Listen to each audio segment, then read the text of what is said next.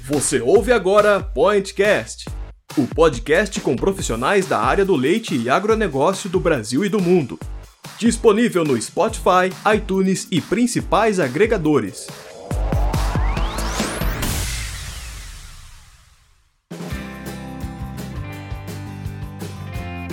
Olá, ouvinte do Pointcast. Aqui é a Maísa, médica veterinária, editora de conteúdo do Milk Point, e a gente está começando mais um episódio do nosso podcast. Bom, para quem não sabe ainda, a AgriPoint, nesse tempo de coronavírus, está todo mundo ficando mais em casa, então a gente está apostando bastante nos eventos online, que é para continuar levando para você o melhor do nosso conteúdo, mas sem que você precise sair de casa, né?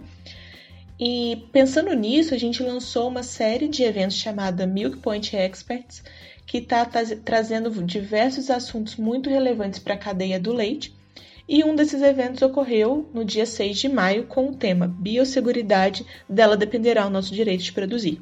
O conteúdo do evento foi tão bacana e tão rico que a gente resolveu fazer um podcast com ele. E é por isso que esse nosso episódio ele tem uma duração bem maior do que os nossos episódios convencionais. Ele tem cerca de 3 horas porque nós utilizamos o áudio do evento todo. Mas não se desespere. Caso você não queira ouvir toda, todas as palestras, você queira ouvir um assunto específico, uma, uma pessoa em específico, ou só o debate, a gente vai deixar aqui no, na, na descrição do episódio a minutagem certinha de qual palestra foi em cada em que momento, que horas que foi o debate, para você poder pular e ouvir aquilo que for de maior interesse.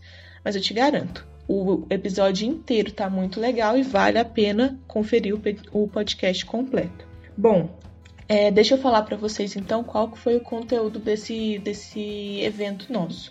A primeira palestra foi da professora Viviane Gomes sobre a importância dos programas de biosseguridade na produção animal com foco na bovinocultura de leite, que é a nossa atividade aqui. A professora Viviane tem muito, muita experiência no assunto, já ajudou a implementar diversas é, diversos programas de biosseguridade em propriedades leiteiras, então ela falou com muita, muita segurança e muita propriedade. O conteúdo foi muito bom.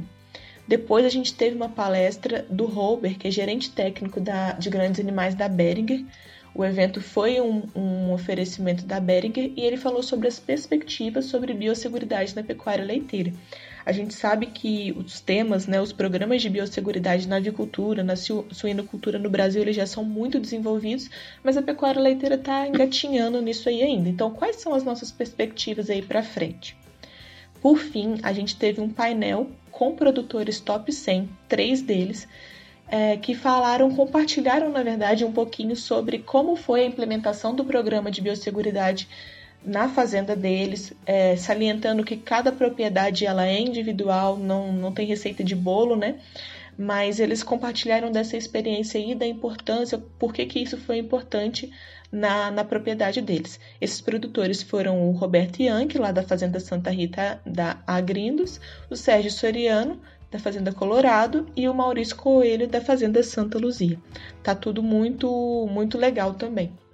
E por fim, a gente teve uma rodada de perguntas, um debate bem, bem rico também, porque a gente recebeu várias perguntas do, do público e, e o que enriqueceu bastante esse debate aí, então vale a pena escutar. É, Para a gente não se alongar muito, eu vou falar rapidinho quais são os nossos eventos para frente aqui, para você já ficar ligado e você acessando o site do Milk Point você encontra a programação certinha e os links para poder fazer a inscrição. Bom, no dia 12 a gente vai ter o, o evento Bem-estar Animal, mais que uma demanda de mercado, um impulso em produtividade. A partir das 15 horas já tem a programação e o link de inscrição. No dia 14, a partir das 2 horas, das 14 horas, curso de produção e gerenciamento de fazenda, também já com a programação e o link para inscrição. E no dia 20, aumentando a rentabilidade com qualidade do leite. A partir das 15 horas, a programação e o link vão sair em breve. Então não deixem de participar de todos esses eventos que, tá, que estão muito ricos, muito bacanas. E a gente se encontra no próximo episódio. Grande abraço e aproveite!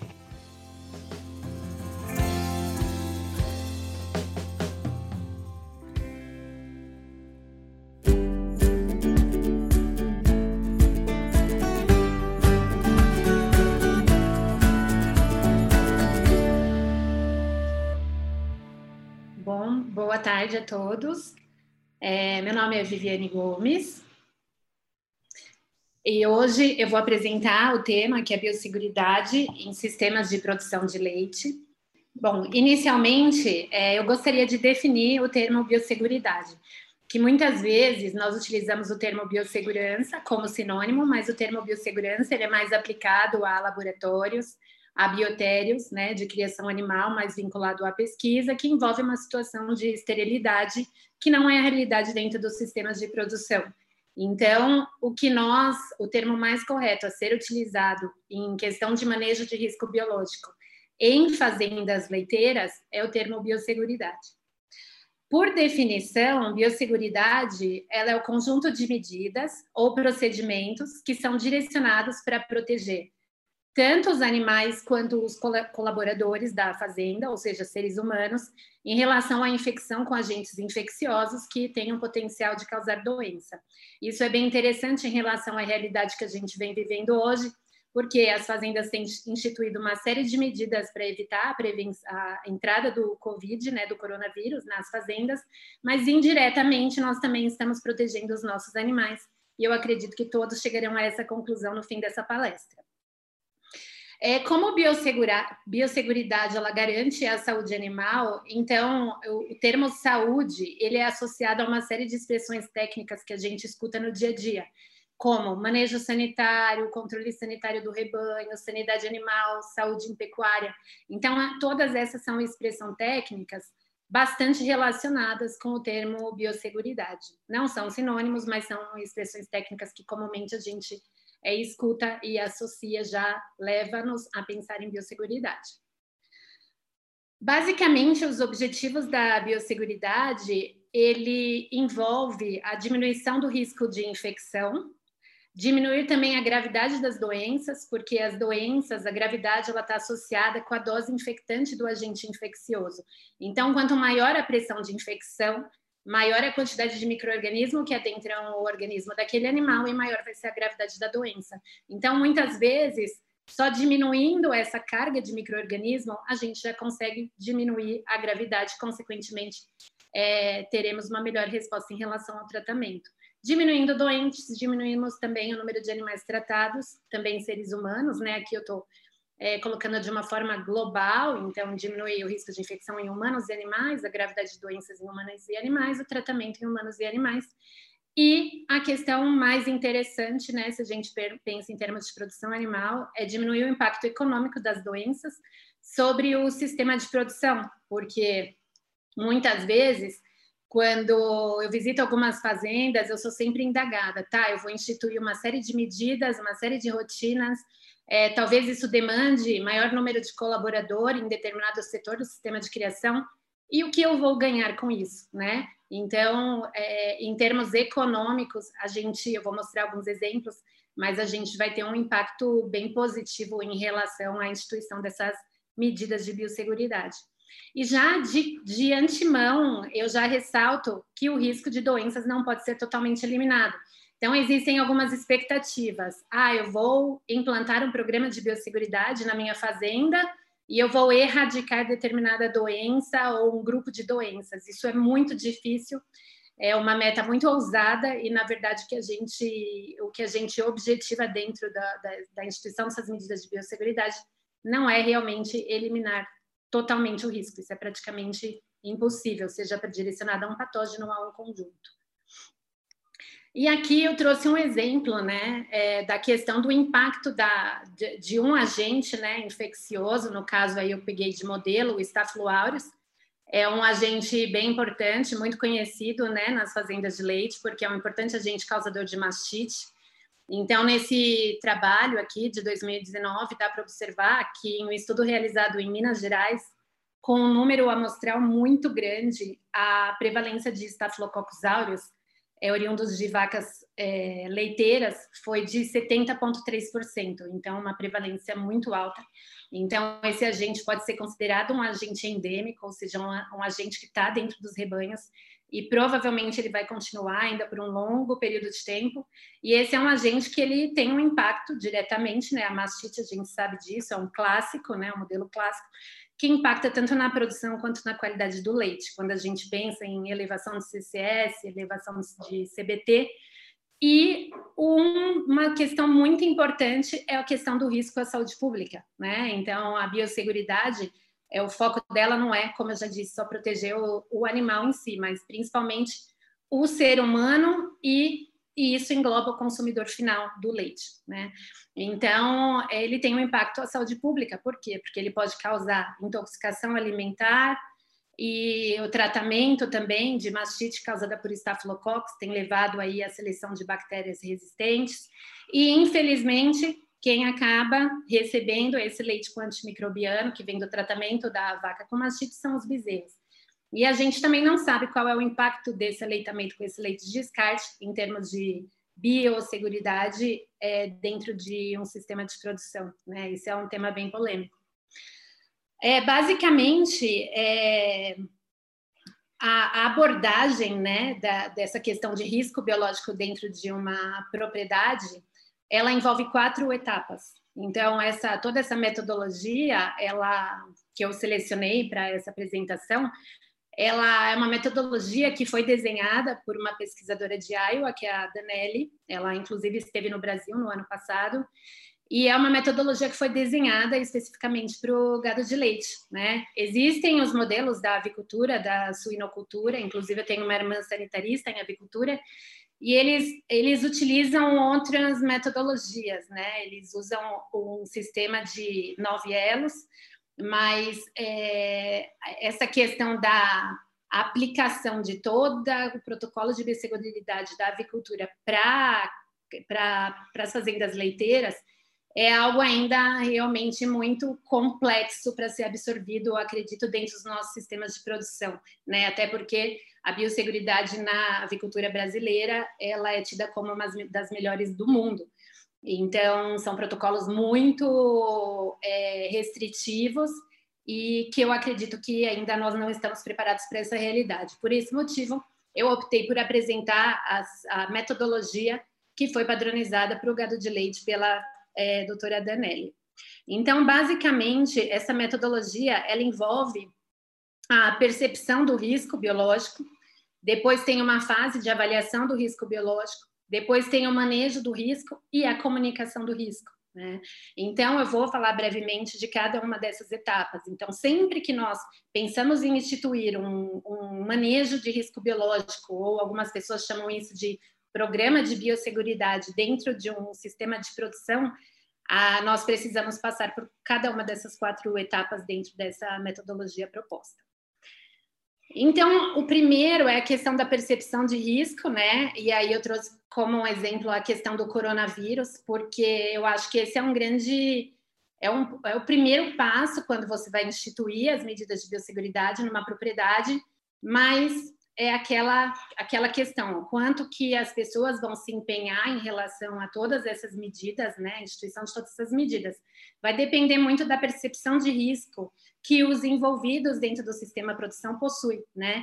Então, em relação, por exemplo, ao coronavírus, né, existe um aplicativo aí, eu achei bem interessante, que eu pesquisei na internet, chama Corona Risco, e ele tem, ele, ele tem, depois da inscrição, bom, ele traz algumas perguntas, né, e a primeira pergunta é: o quanto o coronavírus afeta a sua vida em todos os aspectos, profissionais, pessoal? E o quanto você se sente em risco de contrair? O quanto se preocupa com uma possível infecção pelo coronavírus? Então, muitas vezes a gente visita uma fazenda e, e a gente não a gente não tem esse, essa percepção de risco em relação a determinados agentes infecciosos que são extremamente importantes em termos de é, sanidade bovina, né? E não adianta você só ter a percepção do risco se você também não tem atitudes em relação a isso. Então, na segunda parte do app, ele faz traz algumas perguntas em relação à sua atitude. Então, tá, você tem uma percepção de risco em relação a uma possível infecção pelo coronavírus, mas o quanto que você se empenha, né, em melhorar as suas atitudes para evitar é, a infecção seja em você ou seja na, nas pessoas que você tem um é, contato. Então, pergunta: você lava a mão, usa álcool gel, usa máscara? E tem uma série de perguntas. E daí, no fim, venha, esse daí foi o eu que preenchi, né? Então dá para ver aí que eu tirei aí parabéns porque eu estou agindo com segurança. Então eu tenho atitudes, né, para evitar a infecção é, em relação ao coronavírus, mas eu tive aí uma percepção, né, em relação ao risco em si. É, ele me classificou como um risco médio à saúde, porque provavelmente, como eu não sou é, um grupo de risco, né, faço exercício físico, tenho uma boa dieta, então eu acabei me enquadrando dessa forma em relação às questões que eu fui preenchendo. Então, isso é muito importante. Quando você vai pensar em instituir um programa de biosseguridade numa propriedade, você tem que entender qual é a percepção de risco que as pessoas possuem, porque muitas vezes você precisa trabalhar nessa percepção antes de seguir para o próximo passo, né? Que seria a avaliação do risco. Então, na avaliação do risco, a gente utiliza diferentes ferramentas mas uma ferramenta que a gente tem utilizado muito são alguns questionários de análise de risco. Esses questionários, eles vieram de Iowa, que foram traduzidos, adaptados para a nossa realidade brasileira, né? A gente também acabou sumarizando, diminuindo bastante o número de perguntas, porque quanto maior o número de perguntas, maior é o entrave para fazer essa análise. As pessoas geralmente são muito restritivas em relação a isso. E a, a, ideia do questionário é depois a realização de uma visita em loco para ver se tudo que foi preenchido realmente procede, para observar também outro, outros pontos fortes e fracos dentro do sistema de produção, porque a ideia seria a identificação dos perigos, a identificação dos riscos, né? E a gente sempre começa nessa etapa, quando a gente vai trabalhar na fazenda, destacando os pontos fortes, porque a gente gosta de trabalhar com reforço positivo, né? E a partir daí a gente depois vai trabalhando com os pontos fracos e os perigos que foram detectados.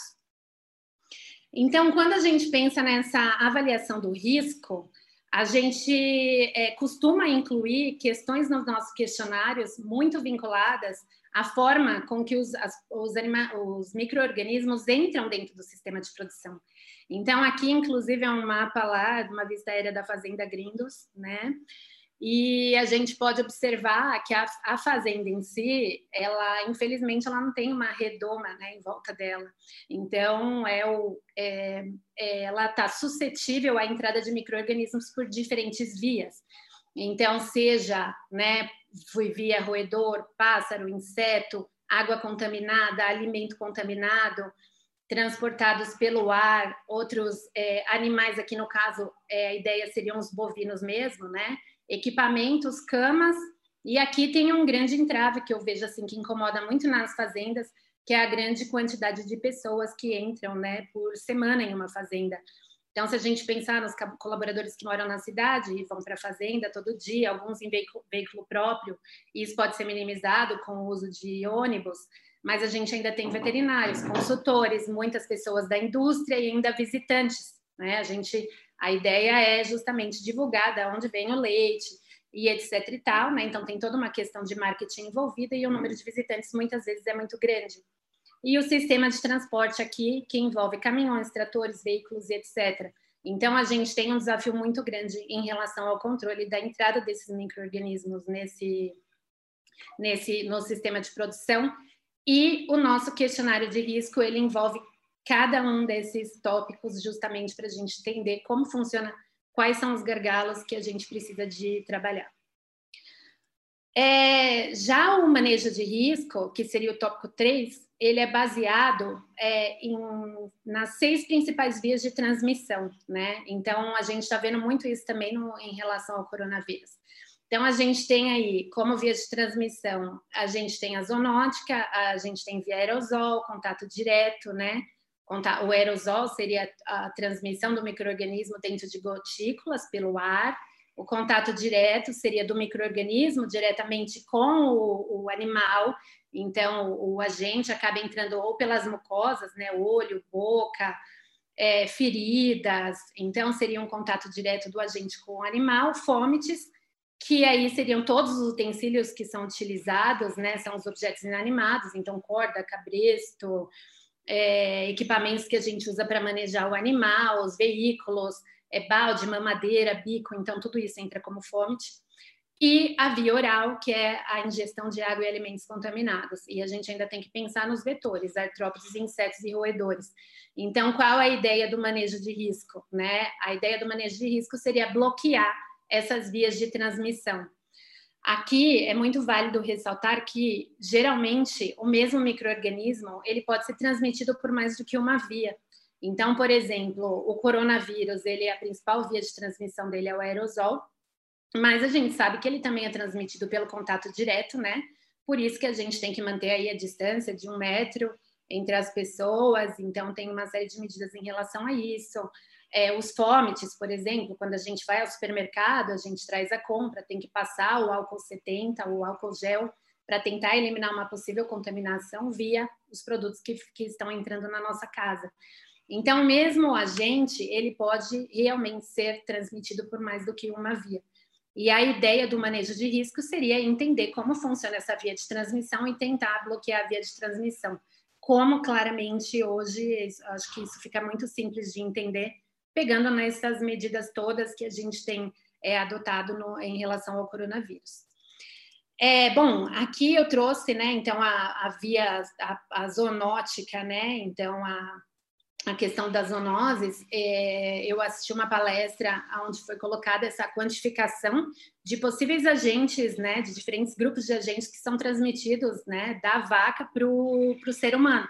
Então, a gente tem aí dois fungos, 19 bactérias, 10 vírus, 13 parasitas, e a gente ainda tem a proteína infectante, né, que é o prion, que causa a encefalopatia espongiforme bovina.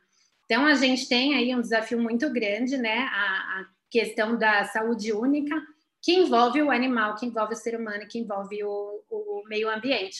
Então, a gente tem aqui, por exemplo, a vaca, né? Ela pode ter uma transmissão aí, aqui, para um colaborador da fazenda, então a gente pode ter aí um problema ocupacional. Esse colaborador, ele também pode passar o bezerro. Então, é, isso é muito interessante, porque a gente se preocupa como qual microorganismo pode ser que pode ser transmitido da vaca para o ser humano mas o ser humano também pode passar, né, transferir alguns micro-organismos para os animais. E essa vaca, ela também pode transferir esses micro-organismos para o ambiente e aqui indiretamente contaminar o ser humano, e a gente tem ainda a questão da produção de leite. As pessoas infectadas, basicamente, elas têm dois comportamentos. E também, vendo o modelo do coronavírus, a gente vê como é importante a, importante a resistência do hospedeiro, né?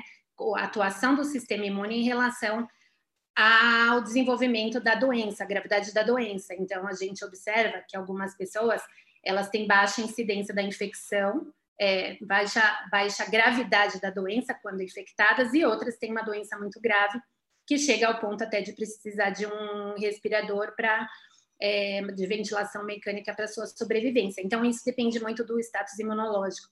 E essa questão do status imunológico é interessante, porque a gente tem selecionado as, os animais para aumentar a produção, mas isso está muito relacionado com a, di a, diminuição da resistência imune desses animais. Então, esse é um problema que a gente vai ter que encarar aí no futuro. Bom, basicamente aqui eu não, meu, como é uma apresentação bem curta, o intuito não é trazer todas as medidas preventivas dentro de cada uma das seis principais vias de transmissão, mas eu trouxe aqui alguma ideia para a gente entender como seria o manejo desse risco dentro de uma propriedade então, as doenças que são transmitidas via aerosol, por exemplo, as doenças respiratórias, né, que a gente tem convivido bastante aí é, no nosso dia a dia dentro das fazendas, não só as bronquipneumonias, não só nas bezerras, mas também em vacas adultas, né? O que a gente recomenda? Distanciamento, né, evitar a proximidade. Então, a recomendação seria uma distância de pelo menos 1,5 a 1,8 metros o que é interessante porque no coronavírus eles falam um metro, mas eles estão até mudando agora para dois metros, né? Para tentar aumentar esse distanciamento pessoal, maximizar a ventilação, ar fresco, diminuir a umidade, odor, né? Amônia, poeira, restrição de água. Então esses são são alguns pontos, né? Alguns pontos onde a gente tem que atuar para tentar minimizar o risco de é, as doenças que são transmitidas por aerosol.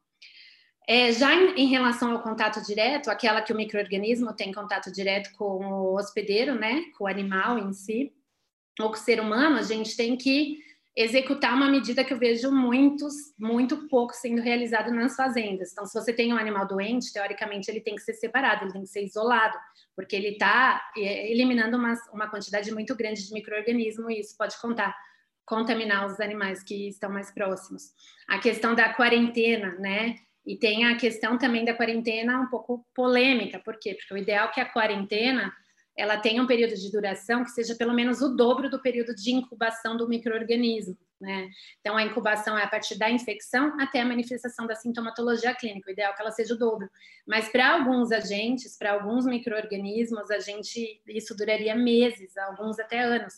Então a gente tem, tem indicado é, o período de quarentena que o mapa recomenda, que é de pelo menos 30 dias, né? Que é o que eles recomendam quando a gente faz a importação de animais. Uso de uniformes limpos, botas limpas e desinfetadas, luvas descartáveis, o propé.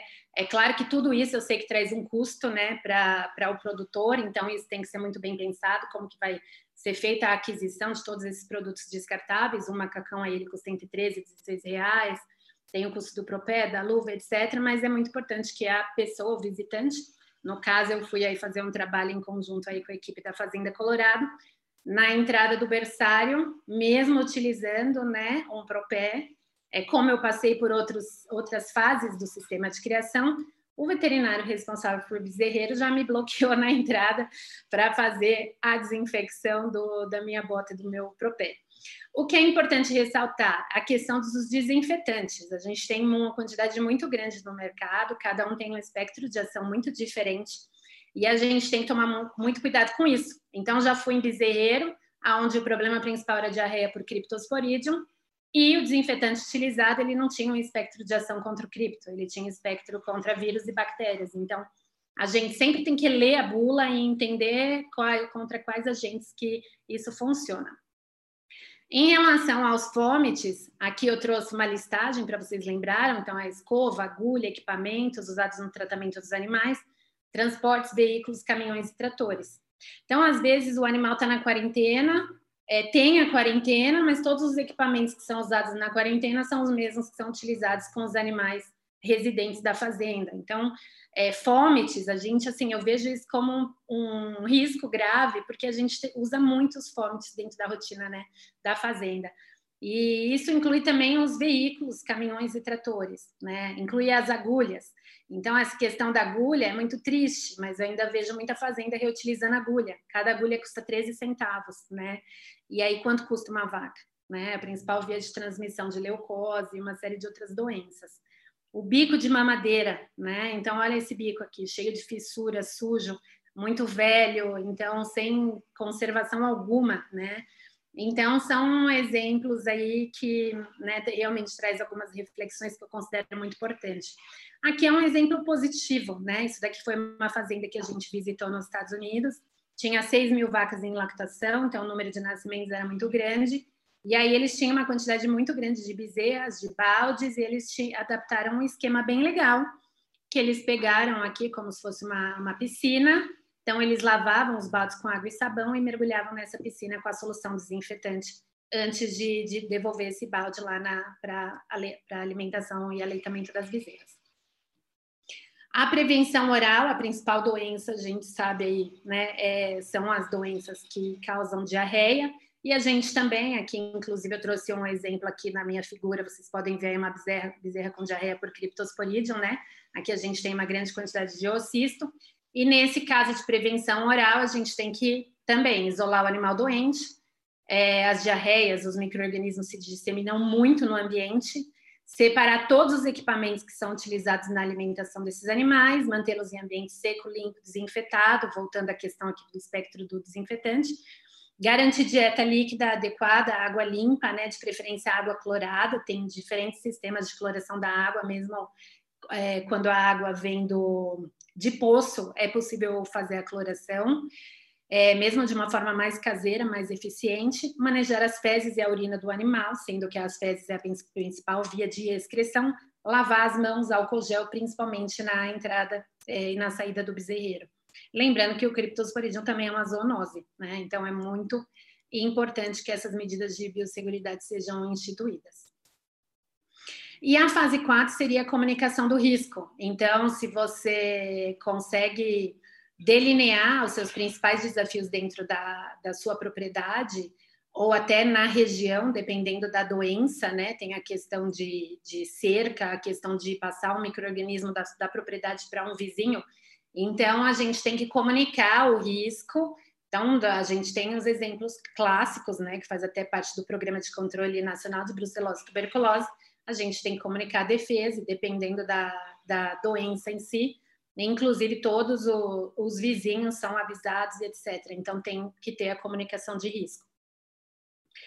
Bom, então, a partir dessa, inclusive esses dois é, modelos que eu trouxe aqui, né, de comunicação de risco, são cartilhas que foram desenvolvidas, né, cartilha de biosseguridade desenvolvidas pela Frisia, então eu coloquei aqui como modelo, eles têm usado lá com os produtores na região de Carambeí. E agora, nessa segunda parte, eu vou mostrar alguns cases que seria a aplicação de toda essa teoria, né, no dia a dia é, com alguns parceiros que a gente vem trabalhando aí nos últimos três anos.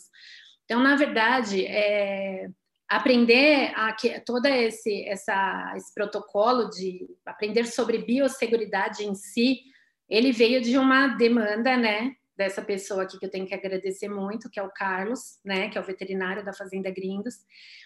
E ele tinha uma, uma percepção que eu achei bem interessante, porque que era ele se incomodava muito com o número de visitantes que entravam na fazenda, né, de pessoas de uma forma geral, e principalmente porque a fazenda ela tem um status, né, de livre de tuberculose, brucelose, já fez a eliminação dos animais persistentemente infectados para BVD, e a grande preocupação foi, tá, a ideia é excluir o, esses potenciais agentes infecciosos que impactam na produção, então ele tem um impacto na produção importante, mas é um investimento alto, né, para realizar todo esse protocolo de exclusão, de tentar reduzir pelo menos a prevalência desses agentes no, no rebanho. E como que eu vou conseguir manter é, esse status, né, ao longo do tempo? Porque o risco de entrada é muito grande. A gente viu isso lá no, no mapa que existem diferentes formas de entrada do microorganismo. Então ele tinha uma percepção, ele levou isso para dentro da fazenda e a gente é, fez uma série de reuniões e a gente começou, depois da percepção, a gente foi fazendo todo o trabalho da análise de risco.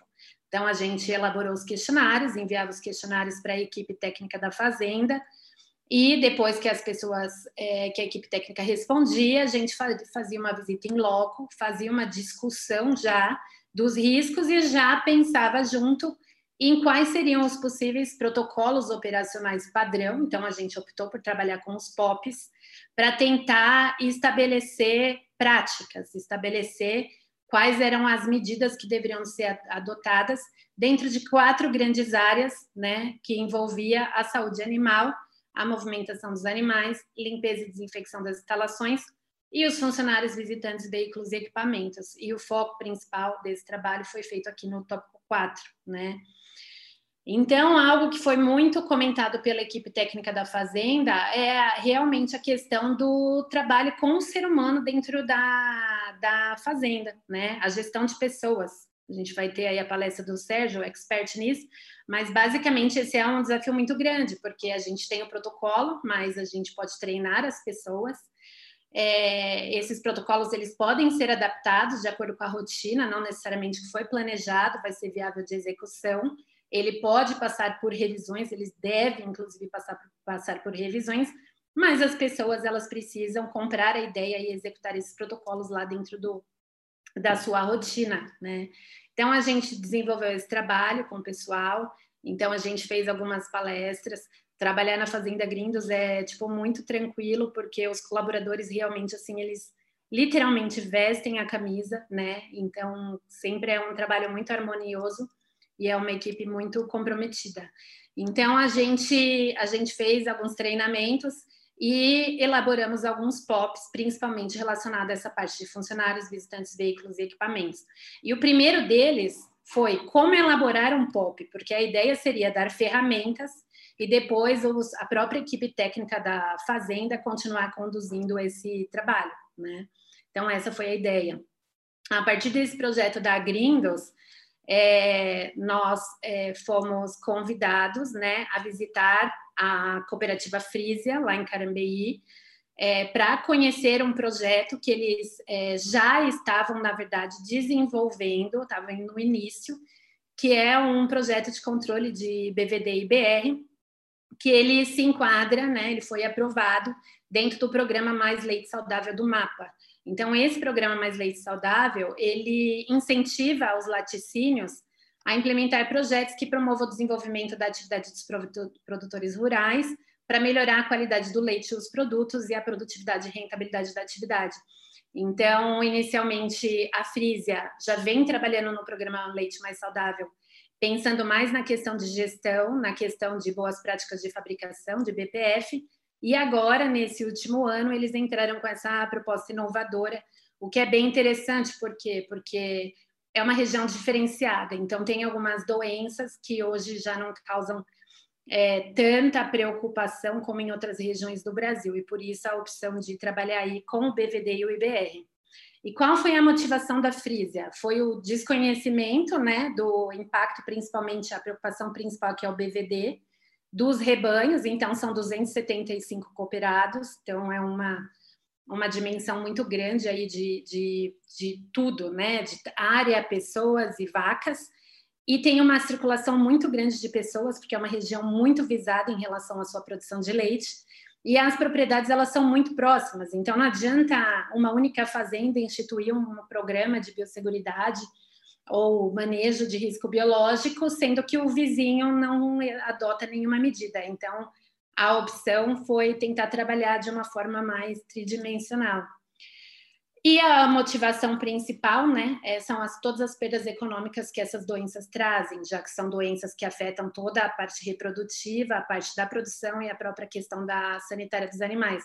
Então, não, infelizmente, não temos estimativas econômicas de perdas de BVD e BR no Brasil, mas aí no mundo tem estimativas que chega até 600 dólares por cabeça ao ano causada pelo BVD. Então, se for somar pelo tamanho do rebanho, é, isso pode realmente trazer perdas assim econômicas que são inestimáveis.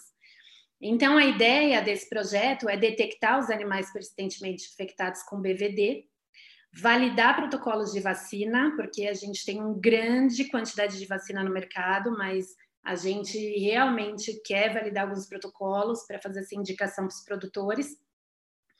E a implementação dos programas de biosseguridade, porque vai identificar, eliminar os animais persistentemente infectados com BVD, mas vem de novo aquela preocupação de tentar manter esse rebanho menos desafiado possível, né? Para quem não sabe, eu trouxe aqui, vou explicar rapidamente. Aqui a gente tem uma vaca que não é infectada com BVD, ela é negativa, mas se ela se infectar entre 40 e 125 dias de gestação, pode acontecer uma transmissão para o feto, e esse feto ele vai nascer positivo e ele vai excretar o vírus, né, depois do nascimento, durante a sua vida inteira.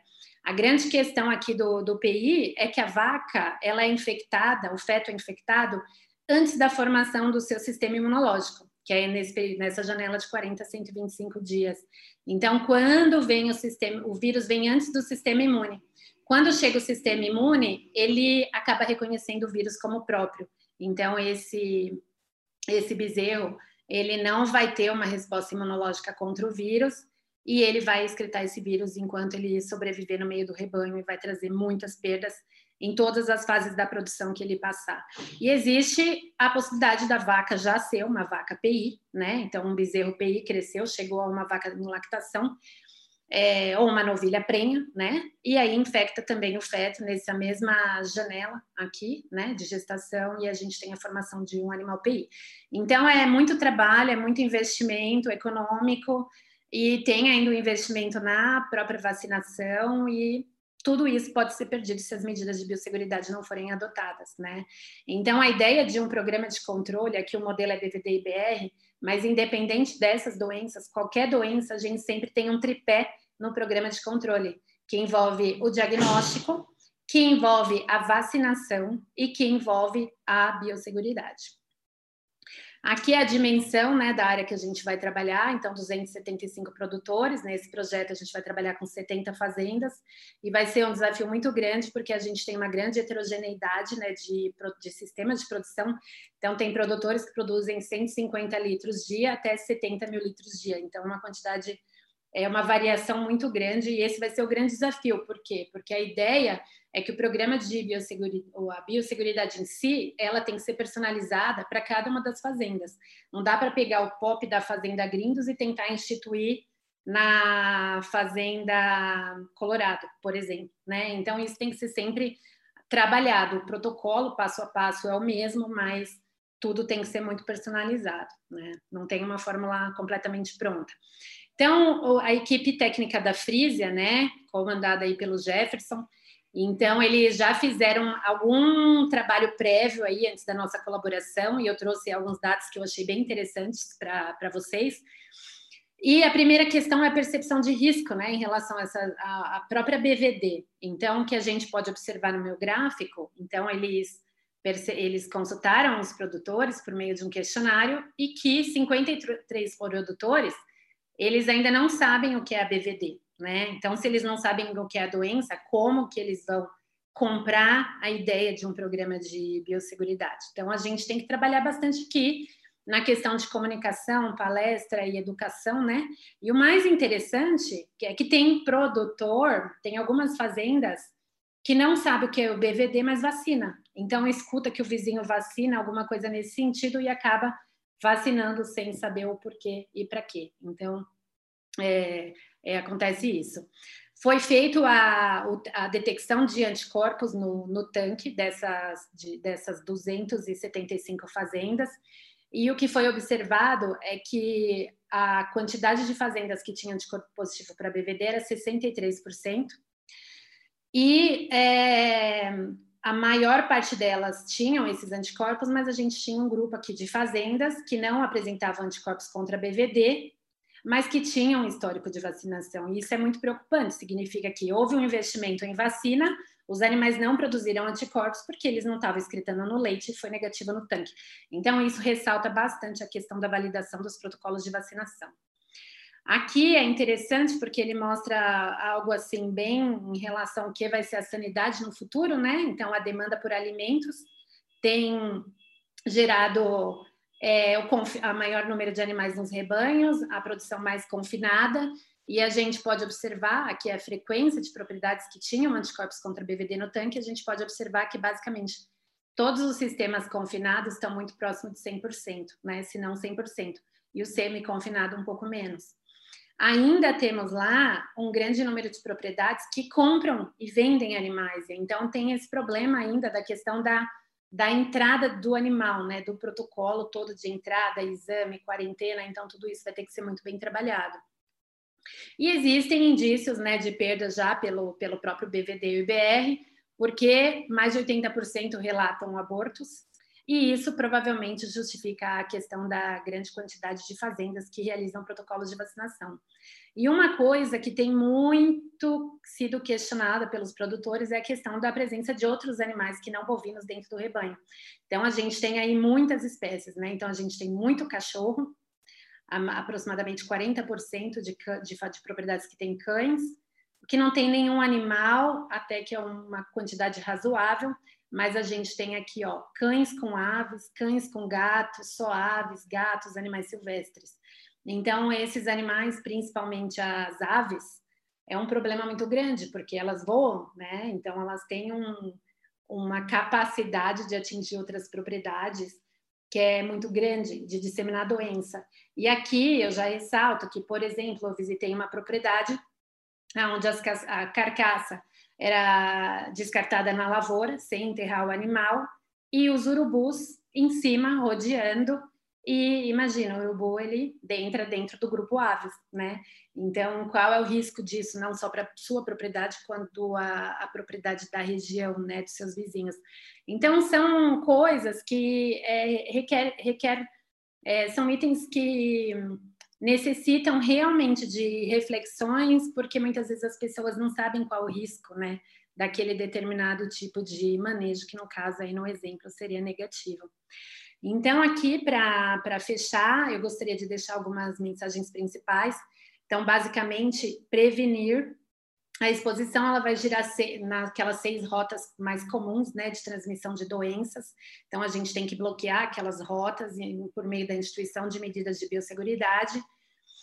Precisamos de recursos, então vocês viram que a gente usa questionários, junto com a Frisia a gente pretende montar um aplicativo para captar essas respostas. A gente tem a etapa aí de gerenciamento, né, que eu já ressaltei a questão da gestão de pessoas como sendo um ponto muito importante, e a comunicação do risco biológico, não só dentro da propriedade, quanto na sua região. E dentro de todo esse contexto, eu considero que os veterinários eles representam a parte indispensável da equipe de gestão na saúde nas fazendas. Isso por motivos óbvios, porque ele contém todo o conhecimento que é fundamental para fazer essa gestão toda dentro de, desse, desse protocolo, nesse programa de biosseguridade dentro das fazendas. Bom, é, eu convido vocês a fazerem a leitura de dois artigos. Tem um artigo que nós escrevemos destacando algumas medidas específicas de biosseguridade para prevenir a entrada de e disseminação do coronavírus, né, nos rebanhos. Então tá lá na numa coluna que eu tenho na Milk Point e também é bem interessante aqui a experiência da Grindos, que foi bem descrita pela equipe técnica, né, que está na página da Grindos também. Eu, eu recomendo que vocês façam essas leituras. É uma apresentação curta e eu acredito que essa leitura pode trazer informações complementares. Eu gostaria de agradecer a Danelli, da, de Iowa, né? Ela é do Centro lá de Segurança Alimentar e Saúde Pública, então ela tem é, sido a, uma consultora, né? Dentro de, de todas as demandas, muitas vezes aparecem novas dúvidas, e ela tem dado um suporte muito importante para a nossa equipe. É uma pessoa muito querida, maravilhosa. A Ariane, que é minha irmã, né, que tem me ajudado muito aí a tentar trazer alguns protocolos da avicultura para a parte leiteira. A Fernanda, que foi meu braço direito em toda essa parte de implementação das medidas na Grindos. Ao Roberto, que abriu a porta da fazenda, um grande é, parceiro, né? Como eu já disse, tem um carinho muito especial por toda a equipe da fazenda a Lorena da Melclan, que inclusive foi a pessoa que indicou meu nome para trabalhar junto com a, com a equipe da Frisia. E a Frisia, que a gente vem trabalhando junto, é uma equipe de pessoas novas, engajadas, e eu tenho certeza que esse trabalho ele vai trazer muitos frutos e vai ser um modelo aí para o mapa, provavelmente para a implementação, talvez, desse modelo em, em uma forma mais global dentro do, do sistema de produção brasileiro. Então, é, eu gostaria de agradecer, muito obrigada e espero vocês nas perguntas. Obrigada, Viviane. Obrigado, acho que foi um excelente pano de fundo aí para a nossa discussão, né? Sem dúvida, é, esse tema vai ganhar relevância e acho que você mostrou muito bem aí é, o que pode ser feito né, na prática, né? Muitas, muitas coisas não são complicadas de se fazer, é, para você ter um mindset que começa a olhar para essa questão com mais profundidade, né? Antes de passar aqui para o Robert, eu, eu, vou agradecer também a Abra Leite, que tem nos ajudado na divulgação dos, dos uh, Milk Point Experts. Então, um abraço lá ao Geraldo, enfim, toda a equipe da, da Abra Leite tem feito um trabalho muito importante aí junto ao, ao produtor de leite, né? É, e eu vou passar aqui então para o Robert Carvalho Gomes da Silva, que é o gerente técnico de grandes animais da Beringer, uh, que vai falar sobre perspectivas sobre a biosseguridade na pecuária leiteira. Vão anotando suas perguntas aí.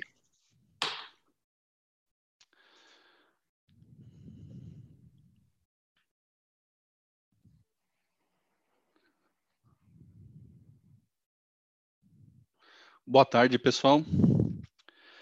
É, primeiramente, né, agradecer a presença de todos em nome da, em nome da Beringer, uh, em nome da empresa, né, em nome do nosso programa Mais Leite também.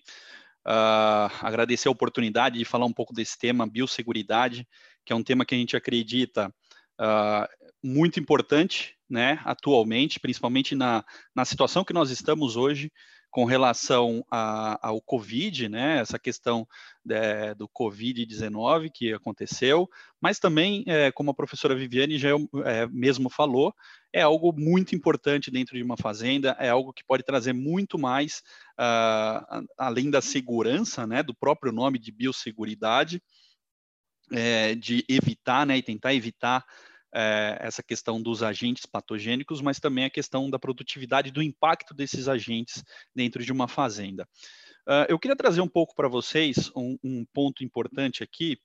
uh, é que já é, o, a, o vínculo entre a saúde animal e a saúde humana já é reconhecido, né, já vem sendo reconhecido desde lá do, século XIX pelo médico alemão uh, Rudolf Virchow, Uh, e no século XX, eh, nós já tivemos também eh, uma, um, a criação de um conceito chamado uma medicina, que era a integração entre animais e, e humanos, e atualmente a gente está vendo Uh, nos últimos anos tem surgido esse conceito, surgiu esse conceito que é uma saúde, né?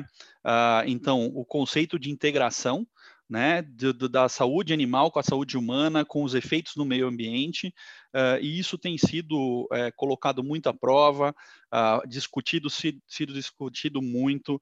Ah, no ano passado eu tive a oportunidade de estar na, na, Assembleia Geral da OIE, em Paris, e lá foi um dos temas que foi levantado, né, principalmente devido à situação que a gente estava eh, passando ali naquele momento, com a questão da febre suína africana, né, então uh, lá na China, e isso foi discutido exaustivamente.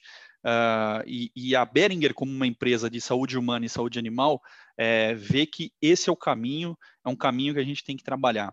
E, e aí vocês podem se perguntar, mas Robert, onde está a biosseguridade né, nesse tema, né, nesse ponto? A biosseguridade é um dos é, das ferramentas que a gente tem né, para garantir e para trabalhar essa saúde, é, esse One Health, essa saúde única uma saúde, é, se a gente traduzir para o português. Né? É, mas uma informação que eu acho que é relevante a gente saber, né, conversando com alguns colegas, e eu vejo que muitas pessoas não têm essa informação, e eu acho importante que a gente é, tenha isso na cabeça. É, isso são informações que estão no site da OIE, tá? Uh, e, e, que está disponível para todo mundo. Uh, inclusive a fonte eu coloquei aqui na minha apresentação, na parte inferior. Uh, ah, 60% das doenças infecciosas existentes do, de humanos né, são zoonoses. É, sendo, e ao menos né, 75% das doenças é, de humanos que são emergentes, e a gente pode citar ebola, HIV, influenza e agora o Covid, tem alguma origem animal. Né? Então, isso, esses dados começam a demonstrar a importância do conceito de uma saúde, né, de One Health. Uh, um, uma informação também que me surpreendeu quando eu vi é que cinco novas doenças que aparecem por ano uh, para humanos, três delas têm origem uh, em animais, né?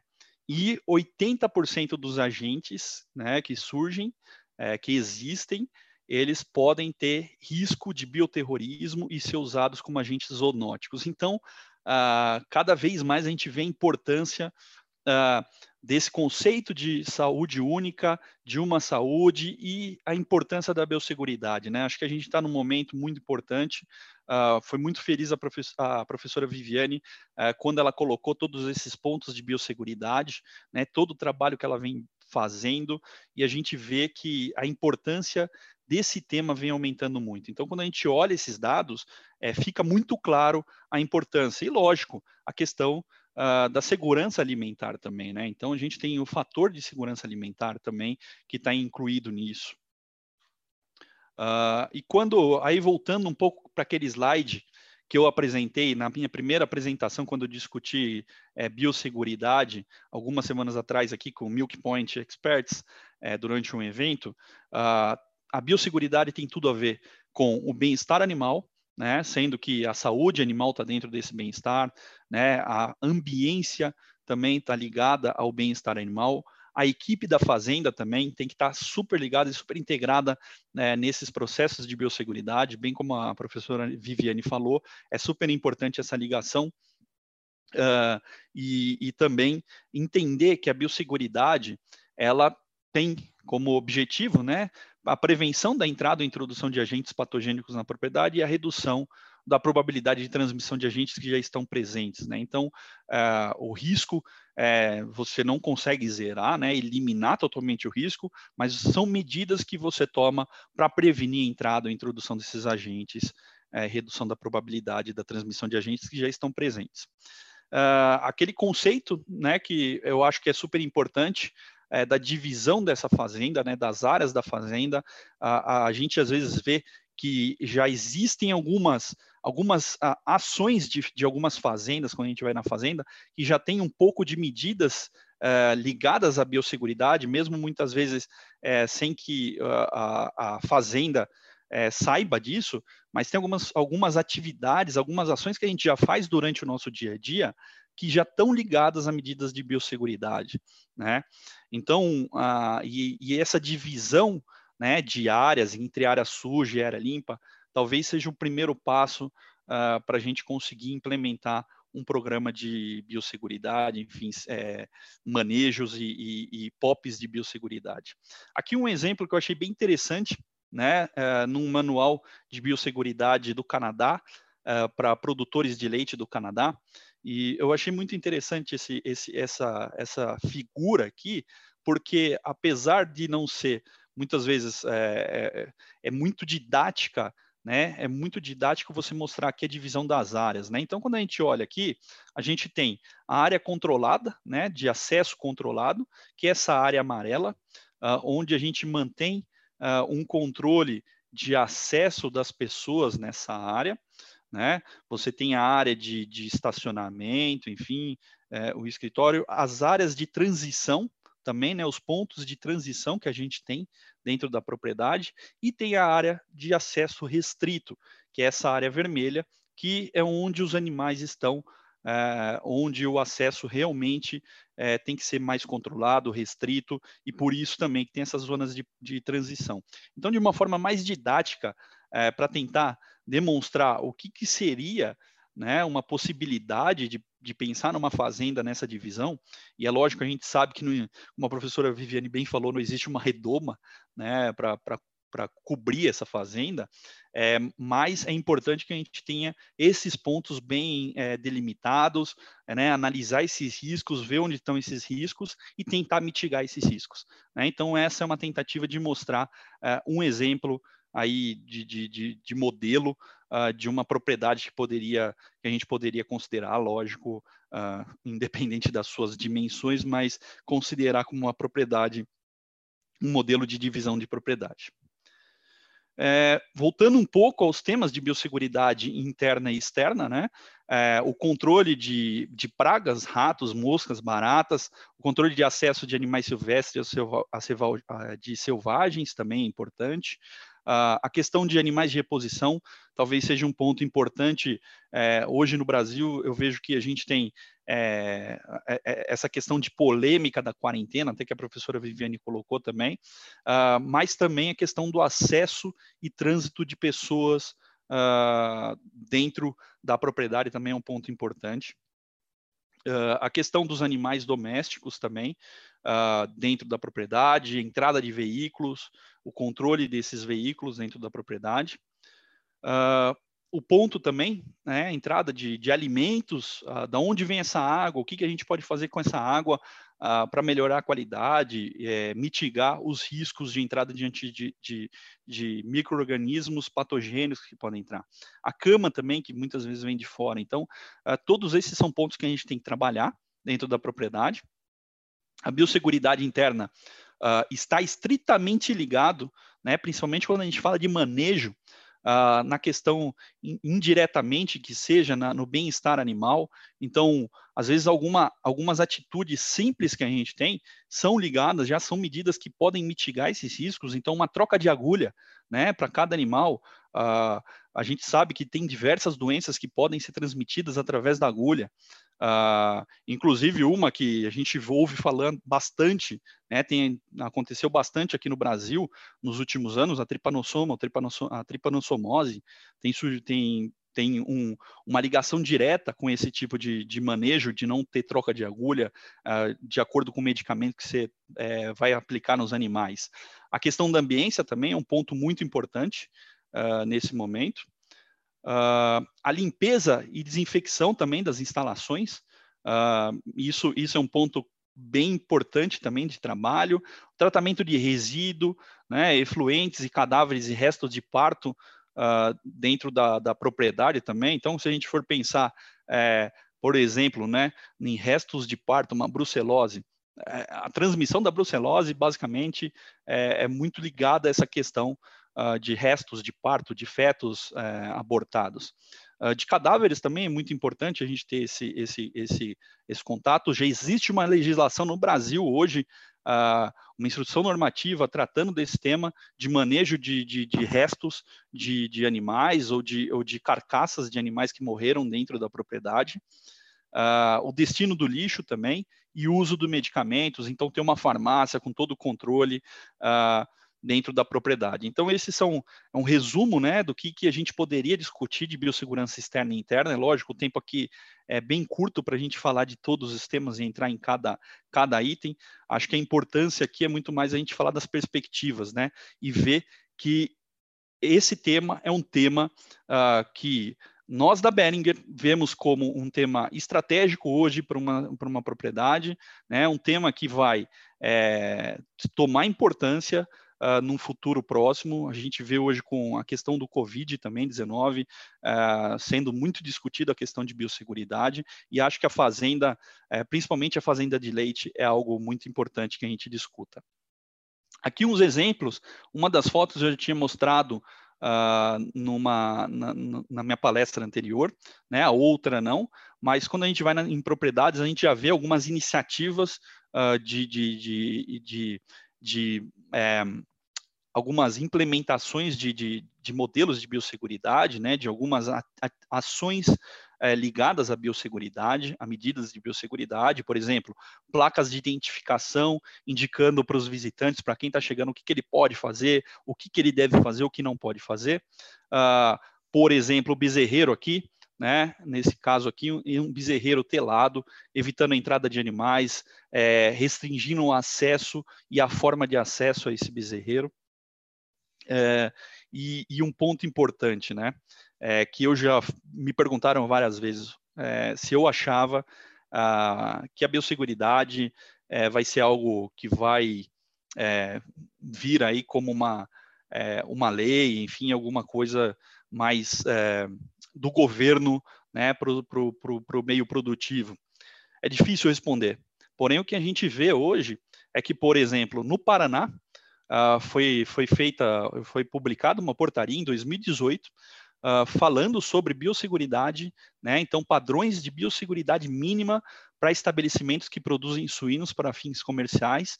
É, é lógico que isso é, tinha um objetivo também, que o Paraná já estava se preparando para a questão de ficar livre é, de febre aftosa, né, sem vacinação, e a gente sabe que suínos Uh, na questão de febre aftosa, é um animal que ele é considerado sentinela, ele não é vacinado, então se ele tiver qualquer contato com o vírus da febre aftosa, ele vai ser o primeiro ali a aparecer o sintoma, uh, e aí você tem que fazer todo o processo de, de controle disso.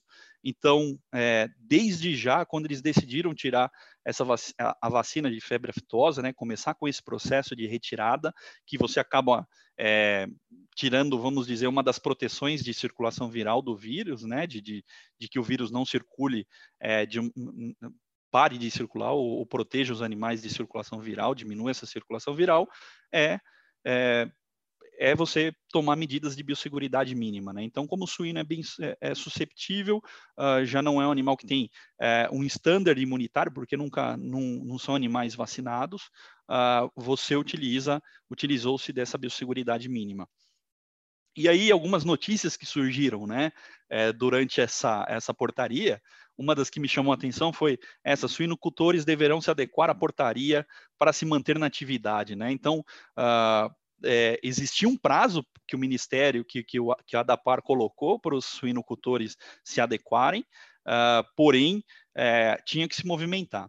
Uh, um outro ponto também que, que, que, é bem interessante foi a primeira legislação em âmbito estadual uh, sobre biosseguridade de suínos, então, mostrando a importância né, da atuação Uh, do governo aí, de, de, de, de, órgãos governamentais de fiscalização e de defesa, uh, já se movimentando para essa questão de biosseguridade e dando importância.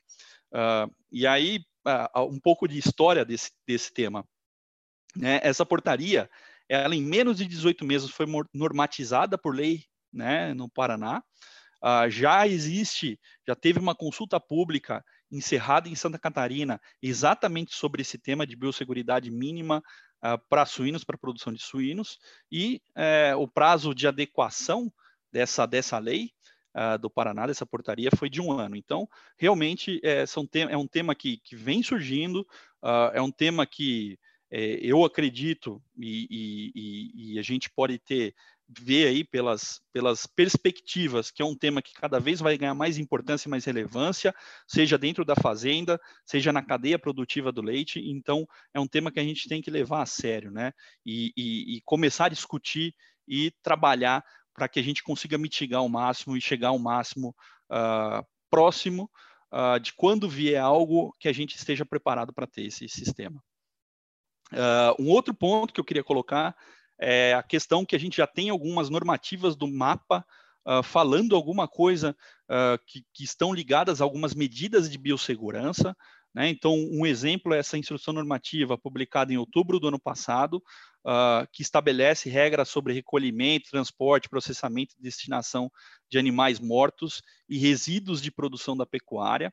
a gente já sabe que existe toda uma legislação com relação à parte ambiental, e essa daqui já é uma legislação muito mais ligada à parte sanitária mesmo desse tema. Então já existe uma resolução e a gente tem que estar tá adaptado e colocar é, esse, esse, esse tema dentro da nossa propriedade, discutir e ter modelos, né, e POPs, se for o caso, se for o modelo escolhido, que você tenha POPs para utilizar isso. E isso, com certeza, vai mitigar qualquer risco né, começa a te ajudar a mitigar alguns riscos que você pode ter na sua propriedade com relação a, a, a doenças, enfim, e com certeza existe uma, é, vai ter algum benefício, né, algum retorno econômico com relação a isso.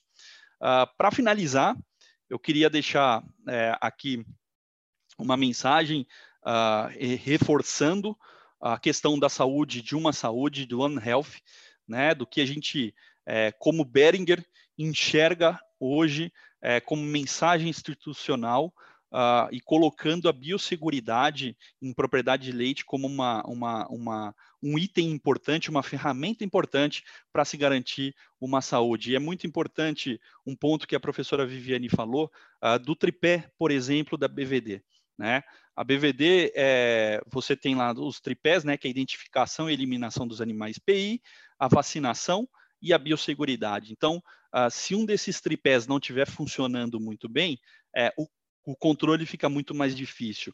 No caso da saúde, né, do One Health também, que cada vez mais a gente vai ver esse conceito e vai ouvir falar desse conceito, principalmente agora nesse momento uh, que a gente vê é, de Covid, né, um vírus que parou o mundo, uh, praticamente parou o mundo, com certeza esse tema de saúde única, o, One Health, vai ser vai ser discutido muito mais. Então, essa é uma, uma, um ponto que a BI vê como importante, como relevante, e a gente vai discutir um pouco mais sobre isso uh, e conhecer um pouco mais da experiência das fazendas, né, que é quem põe a mão na massa e faz uh, o negócio acontecer ali no campo. Uh, e a gente vai discutir um pouquinho mais durante as, as perguntas e respostas. Muito obrigado pela oportunidade e nos vou voltar daqui a pouco na questão de question, das questões e conversar um pouquinho mais, fazer algumas perguntas também. Muito obrigado. Obrigado, Robert. É muito interessante sua sua apresentação, sua colocação. Acho que o time está tá perfeito, né? Acho que tudo que a gente gostaria de ter agora, por exemplo, era uma vacina, né? Então, Sim. Isso, de forma torta, vamos dizer assim, a gente é, vê a importância do tema de uma forma bem mais ampla, né? É, eu vou chamar agora o Roberto, né? Vamos ver se o Roberto dá conta de compartilhar a tela dele, né? O Roberto é da minha geração, né? Então a gente acaba às vezes tendo dificuldade, mas ele já fez o teste aí, compartilhou bem a tela e, ah lá, já consegue consegue compartilhar. Tá, tá dando conta ainda, né, Roberto? Obrigado aí mais uma vez. Um abraço e, e bem-vindo aqui no nosso bate-papo. Boa tarde, gente. Muito obrigado pela oportunidade de estar aqui com vocês. É, eu fiquei pensando como falar isso agora, depois de palestras tão boas, tão completas do Robert e da Viviane. Então, fiquei pensando que a gente deve ter um papel aqui de falar da parte mais prática, sabe? Até mais do que mostrar aqui a minha apresentação, que eu acredito que tenho a capacidade de mostrar ainda, ainda apesar da minha idade. Mas eu estava pensando o seguinte: primeiro eu queria agradecer muito a Viviane e a Fernanda pelo trabalho que elas fizeram aqui na Fazenda. A iniciativa de fazer isso começou com um, um grande diferencial que a gente imaginou é, que teria, que foi a questão da, do controle da BVD. A, DVD, a BVD é uma dessas doenças que mostraram rapidamente um reflexo financeiro quando a gente controlou. Quer dizer, um ou dois ou três animais no meio de um grupo de 300 ou 400 animais poderiam fazer estragos muito grandes, e aí eu chamo de estrago financeiro, né? aqueles surtos respiratórios com muitos eh, medicamentos e tudo aquilo que no fim do ano significa uma conta grande. Então, mais ou menos como aplicar BST, que o leite aparece lá no tanque no dia seguinte, controlar a BVD também teve um reflexo muito importante para nós. Isso nos motivou a fazer reflexões sobre coisas que são básicas dentro da fazenda. Né? Então, a gente foi ver que entrava o caminhão do viteleiro para buscar bezerro macho semanalmente na fazenda, ia justamente na maternidade, que é uma região que hoje a gente chama de biosseguridade. Né? Quer dizer, não tem uma maneira mais óbvia de trazer problema para dentro da fazenda do que um caminhãozinho desse tipo que entra em que é tipo de propriedade, em regiões diferentes, trazendo problema para dentro da fazenda. Aí, já adiantando a questão aí do, do caminhão de frigorífico, que vem buscar vaca de descarte, que vem buscar vacas, esse caminhão também andou em diversas propriedades. Então, eu queria separar aqui de uma forma prática o que, que são coisas muito efetivas que aconteceram e que hoje nos trazem muita satisfação de ter feito esse trabalho, de estar com, com essa organização toda, que até nem custou tão caro, mas separar isso do que é só visualmente bonito, do que é visualmente agradável, mas não é tão efetivo. E aí eu vou contar rapidamente uma historinha da citricultura. Nós plantamos laranja aqui há, há 20 anos, e naquele momento tinha o, o amarelinho, depois o, o greening, que é o, o, chamado amarelão, né? e o cancro cítrico no estado de São Paulo. Então a gente achou que pondo um rodolúvio na entrada da fazenda, colocando uniforme em todos os funcionários, fazendo um rodolúvio para passar a garrafa térmica de água na manhã de todos os funcionários que desciam do ônibus, desinfectando o ônibus, lavando os uniformes das pessoas, o nosso problema estava resolvido. Né? Isso até foi introduzido na época por uma dessas grandes indústrias, e essa própria grande indústria, depois de dois meses, eh, encontrou um foco de cancro cítrico lá no meio da fazenda, na região mais improvável possível. Então, esqueceu aí dos passarinhos levando cancro Então, aquilo que a gente parece que está cercando tudo na entrada da fazenda, é, na verdade, aquilo é mais para massagear o ego né, do que uma coisa efetiva. E aqui eu queria colocar, então, de uma forma bastante prática, o que eu entendo que foi falado pelo Robert e pela Viviane, na questão da biosseguridade e da biossegurança, essa correlação que o Robert chama de One Health, eu acho muito interessante. Então, um exemplo bacana que eu acho é a micotoxina no leite. Né? Você tem que controlar a micotoxina nos alimentos que entram na fazenda, no milho, na soja e tal. Os animais poderão ou não ficar doentes com essa micotoxina, mas ela passa para o leite e vai para o consumidor. Então, controlar micotoxina, usar produtos para isso, né? é uma das coisas, acho que muito importantes quando a gente faz a correlação de biossegurança com biosseguridade, especialmente é, dos alimentos. Né? É, coisas básicas como doenças infecto-contagiosas, como a brucelose a tuberculose, que podem ser transmitidas por seres humanos, também todo o processamento do leite, o controle dos rebanhos e tudo isso. Né? Agora, eu queria chamar a atenção para algumas coisas que eu acho bastante interessantes e eu não consigo concordar. Então, fala-se, por exemplo, da vacinação do Estado livre de aftosa sem vacinação. São Paulo vai se tornar um Estado livre de aftosa sem vacinação. No entanto, nós temos aí java porcos andando livremente pelo Estado de São Paulo, são hospedeiros de tuberculose, inclusive tuberculose bovina, isso já comprovado na Polônia, na Nova Zelândia, é, comprovado também nos Estados Unidos, podem ser transmissores ou hospedeiros de peste suína clássica e são transmissores, é, hospedeiros de raiva. Né? Os morcegos é, vampiros podem transmitir raiva para esses animais, eles não ficam doentes por causa da camada de gordura, mas eles podem ser hospedeiros de raiva. E, e eu vejo a classe produtora batendo palmas para um Estado livre, sem vacinação, sem nenhuma salvaguarda, sem nenhuma contrapartida do setor, de um seguro rural, do próprio governo. Dizer, o produtor ele coloca o rebanho dele em risco, porque é só ele que está se arriscando, o resto da sociedade não está se arriscando, o frigorífico está exportando carne é, de, um, de, um, estado livre de aftosa sem vacinação não tem nenhuma responsabilidade, ele não tem nenhum risco. o produtor ele assume sozinho o risco, sem nada de, de eh, seguro rural, nada disso, e, e aplaude a decisão. Eu não entendo isso. Então, eu sigo pela linha de que nós temos que fazer valer o seguro rural, temos que ter salvaguardas para conseguir aceitar uma medida dessa. Mas o Java Porco é um dos exemplos de que apenas o rodolúdio na entrada da fazenda não vai resolver o assunto. Né? Nós estamos aqui avaliando a possibilidade de telar todos os locais que tenham bovinos para que o Java Porco não tenha acesso aos, aos coxos, a, aos pastos, aos piquetes, né? os animais jovens, os animais adultos, e que isso é um problema muito sério na fazenda. Um outro exemplo que foi falado, acho também muito relevante, é o caso da estomoxia calcitrans, a mosca de estábulo, que pode ser transmissora do tripanossoma. Né? Então, como é que a gente controla essa mosca? Né? Com, com uma mosca que vem em surtos, e a gente aqui controla com vento, com água, com túnel de vento, mas é um desafio enorme numa situação do clima tropical brasileiro, com muita cana em volta, né? com muita vinhaça, é, como controlar a estomoxia cálcica. Né? Então, eu acho assim, eu queria separar aquelas coisas que são muito óbvias. Nós temos aqui embarcador separado para bezerros neonatos, nós temos embarcador separado para animais de descarte, e esses caminhões entram na fazenda, eles não vão para zonas eh, de biosseguridade, nós temos zonas de biosseguridade, né? Então, vou aqui compartilhar rapidamente com vocês o meu share screen, né?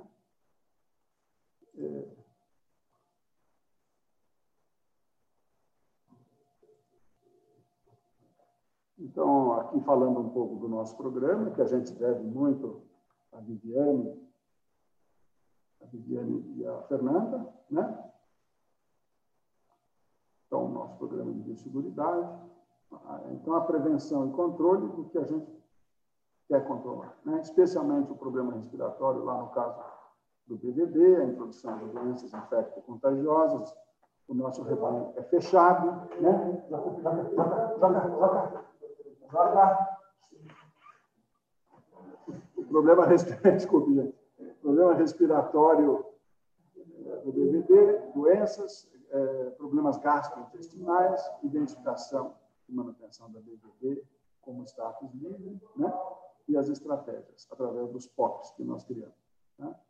Então, criamos diversos POPs com esses objetivos. Estabelecer critérios para redação, codificação, aprovação, liberação e revisão de procedimentos operacionais padrões, aplicando nesses campos de, de aplicação é, para resolver aqui tudo, toda a fragilidade que a gente tem na fazenda. É, então, nós temos POPs para entrada de visitantes, entrada de prestadores de serviços, procedimentos para cada um desse tipo de evento. Né? Nós temos muitas pessoas morando aqui dentro da fazenda, então também temos um critério para gente que sai da fazenda, especialmente agora na pandemia, né? sai e entra na fazenda.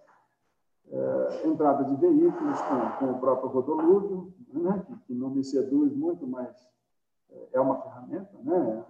Só acredito que jogar amônia quaternária num, caminhão é, por um ou dois minutos não vai resolver efetivamente o problema da fazenda. Né? Entrada de colaboradores e familiares, e isso a gente acha uma coisa muito importante da gente ter na fazenda é, as pessoas morando, a gente tem controle sobre as residências, sobre é, onde elas moram, do que trazer coisas de fora, trazer coisas da cidade e tal onde o risco seria muito maior e a circulação seria muito maior. Né? E a circulação interna de veículos, caminhões e implementos, que a gente criou zonas de biosseguridade lá na bezerreira, né? na bezerreira, na fase 1 da bezerreira, na, na pré e pós-parto. Então, zonas que não podem ser visitadas nem por gente da fazenda, onde existe um protocolo para os funcionários que estão entrando aí. Né? Então, essa conscientização toda, para todos os, membros aqui das equipes, para todos os visitantes, né? para controle de portaria. Então, a gente hoje tem uma, um programa de conscientização cada vez mais robusto das nossas medidas de biosseguridade. Aqui, então, mostrando na primeira foto um embarcador separado que se presta apenas para bezerros e animais de descarte que saem da fazenda, então o caminhão interno da fazenda não usa essas instalações, as zonas restritas né, de biosseguridade, o rodolúvio. Né? Então, são as situações que a gente criou dentro dessa conscientização de medidas de biosseguridade. Conclusão: todo o benefício que a gente tem, especialmente partindo lá da BVB, né?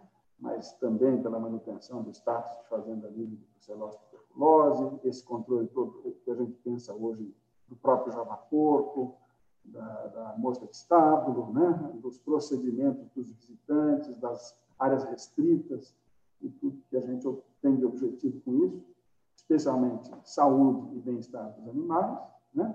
qualidade do produto final confiabilidade do consumidor.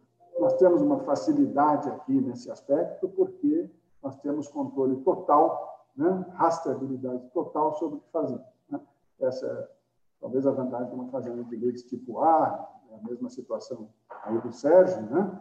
mas que a gente consegue garantir lá, desde a semente que a gente comprou até o produto final envasado. Então, uma medida, né? um programa de biosseguridade dentro da fazenda nos ajuda demais até a mesa do consumidor. Era isso que eu queria dizer, não quero me alongar aqui. Muito obrigado, gente. Obrigado, Roberto. É, como sempre, direto ao ponto e, e afiado e, e, brilhante nas suas colocações, né? Tem várias perguntas aqui que estão chegando, mas vamos deixar é, para o debate. Eu mesmo já tenho aqui alguma coisa para te perguntar. É, eu vou chamar agora, então, o, o Sérgio Soriano, né, aniversariante do dia. É, fizemos ele trabalhar aqui no, no, no, dia do aniversário dele. Falei para ele que se a gente soubesse que era aniversário dele, teria divulgado antes e teria muito mais gente aqui para dar parabéns para ele, né? Mas, enfim. Sérgio, é, bem-vindo. O Sérgio é o gestor da Fazenda Colorado, né? Também uma produtora de leite A, né? É, eu chamo, então, aqui o o, o Sérgio para fazer as colocações dele. Liberou aí, Marcelo, todo mundo ouvindo? Tá legal? Bacana.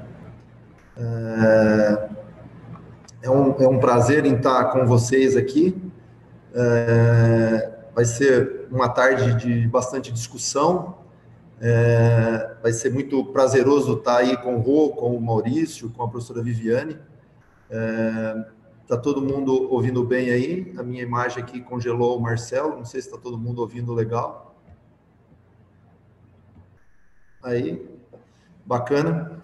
É, eu, eu queria começar falando é, para que a gente entenda que essa, esse momento que nós estamos passando agora é muito intrigante, mas é bastante desafiante também. E eu, eu queria fazer um comentário para que a gente não deixe nossas perguntas, e eu gostei muito da colocação que o Robert fez é, sobre a questão do Paraná. Então, talvez nós temos que ter uma, nós estamos tendo uma boa oportunidade né, de construir as fortalezas da nossa biossegurança. E é muito importante que isso fosse feito por nós da cadeia produtora de leite. Não acho que a gente deva deixar isso aí para os políticos apenas, ou tão pouco apenas para o Ministério da Agricultura. Sei que tem colegas extremamente eficientes lá, que participam, que fazem um ótimo trabalho, mas eu acho que nesse momento nós da cadeia, nós veterinário, nós produtor, nós devemos que ajudar a construir para que essas coisas não venham de cima para baixo de uma maneira muito mais difícil. Então essa é a primeira colocação que eu faço. Eu acho que é fundamental que nós da cadeia de produção participemos dessa formação, dessa segurança alimentar, dessa segurança em nossas fazendas aí. Esse é um ponto que eu não queria deixar de comentar. Eu vou compartilhar a minha tela aqui com vocês é, e, e aí a gente vai rodar um pouco a apresentação.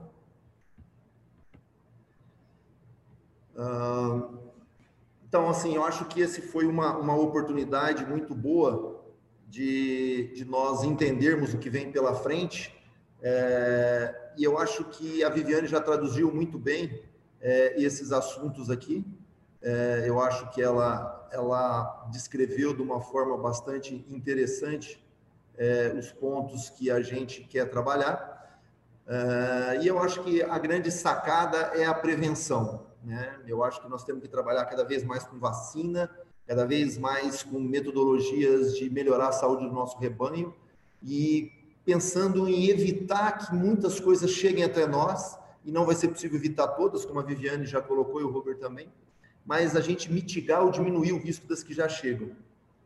E olhem como é, é, é, é bacana a gente, a gente dar uma, uma olhada é, como, como essas coisas têm ligação direta com o que nós estamos passando nesse momento agora. Se nós olharmos qual é a função nossa dentro das nossas fazendas, nós como veterinário, como gestores ou como dono de fazenda, e olhar o que está acontecendo com o coronavírus nesse exato momento com a nossa população, com a nossa família, com a minha e com a sua, e nós olharmos que dentro das medidas básicas devem destacar conceitos de higiene, desinfecção ambientes secos né, e limpos, né? É, isolamento dos animais doentes. Percebam como tudo tem muito a ver com o que nós estamos passando no, no ambiente dos seres humanos. Então, eu acho que nós vamos aprender muito com isso que está acontecendo com a gente e nós vamos trazer isso para dentro das nossas fazendas. Nós precisamos controlar a entrada de veículos, o Roberto acabou de falar, muito bem falado agora aí dentro das nossas propriedades. E nós precisamos, dentro do possível, diminuir o contato dos visitantes, ou seja, das pessoas que visitam nossas casas. Percebam que quase todas essas medidas, se eu não fosse veterinário, eu não estivesse falando aqui num canal talvez muito ligado, vocês estivessem talvez pensando que eu estivesse falando de coronavírus. Mas na realidade, nós estamos falando das doenças que já estão dentro das nossas fazendas. Por isso que eu acho que os veterinários têm um papel tão importante. Aqui uma coisa que não é muito parecido, né, que é a eliminação das carcaças, ou seja, nós vamos enterrar os nossos entes queridos da forma mais condizente possível, né? E de uma forma segura para o rebanho e para o meio ambiente. Eu acho que é muito importante a gente frisar que nós realmente precisamos é, ter esse contato é, de como as coisas acontecem dentro das nossas fazendas. Nós precisamos tomar cuidado com as nossas nascentes, com as nossas matas, com os nossos riachos, tudo que a gente tem cerca a gente. E a porta de entrada de qualquer fazenda, é, ela sempre tem algo parecido com isso, um rodolúvio, é, aqui um caminhão nosso entrando, e é muito importante, e eu concordo com o Roberto, que se esse caminhão chegar aqui sujo de barro, todo sujo de esterco, e você dá essa ducha que nós estamos vendo aqui, pouca efetividade vai ter. Ou seja, se nós quisermos fazer um trabalho bacana, esses veículos têm que estar limpo. Ou seja, o veículo que nós estamos usando, seja a mona quaternária, não, não, não venha bem de fato ao que é, ele precisa realmente ter contato com os veículos para não trazer muita coisa de fora. Eu acho que isso aqui não resolve tudo, é, tem custo, mas eu acho que é uma boa ferramenta da gente mexer na cultura da nossa empresa. E aí eu começo a falar um pouco de pessoas um pouco mais na frente. Eu acho que faz todo sentido. E eu acho que quando a gente fala de cultura e pessoas, e essa aqui é uma foto, inclusive, que nós tiramos quando nós chegamos na fazenda da Grindos, e eu queria, já que eu estou aqui falando em nome do Carlos Alberto e dos outros irmãos que são donos da Fazenda Colorado, do Antônio Carlos, que é o diretor da nossa fazenda, eu acho essa foto, embora ela não resolva todos os problemas, ela tem uma beleza que é a questão de todo mundo estar tá de uniforme, seja ele um dono de uma fazenda, um diretor ou qualquer pessoa que está nos ajudando nessa viagem. Então, quando a gente chega numa fazenda, a primeira pessoa que tem que estar tá antenada de fazer as coisas direitas são quem está indo lá visitar. Então, a fazenda tem o direito de receber, mas nós, vocês como empresas que vendem coisas, que nos visitam, vocês devem estar tá realmente focados nisso. A parte da fazenda talvez seja recebê-los de uma forma organizada, com produtos para desinfectar seu carro, luva, máscara, principalmente agora na época do Covid. Eu acho que dá segurança para as pessoas que trabalham na nossa fazenda, com todo o carinho tudo que elas merecem, e mostrar o porquê que eles precisam usar máscara, precisam usar esse produto. Acho que isso faz parte da biossegurança e nós realmente precisamos estar antenado e ligado nisso daí. Depois, falando um pouco mais da rotina diária, da, já cuidando da limpeza das nossas instalações, eu forçaria bastante o cuidado que a gente tem com os recém-nascidos, né? Nós, nós ouvimos falar sobre colostro, sobre imunidade passiva, tudo isso é muito importante. Mas não adianta se nós deixarmos de cuidar do ambiente, porque se for um ambiente extremamente desafiador, rapidamente ele pode vencer a barreira da imunologia que nós implementamos neles. Então, assim, não basta só vacinar, só dar colostro. Isso é super importante e é básico. Mas eu focaria um pouco mais na limpeza, desinfecção, lavar com detergente. Ou seja, assim como os nossos filhos, o bezerrinho também precisa ter acesso a uma gaiola onde realmente o ambiente está limpo. Ou seja, em nada melhor do que a gente fazer uma limpeza de alta qualidade com pessoas bem treinadas. Após isso, nós queremos um ambiente onde há um cuidado, né, uma cama, pensando já um pouco em bem-estar animal, em cuidado, um ambiente limpo, seco, agradável, arejado. Tudo isso faz parte de segurança, pessoal. A gente não pode pensar que biossegurança é apenas vacinas e antibióticos. Muito pelo contrário, eu quero terminar falando sobre antibiótico e queria abrir essa discussão aí com a professora Viviane, com os colegas que estão aí. Então, aqui é uma outra foto do nosso berçário, mostrando como a gente tem tentado trabalhar isso da melhor forma.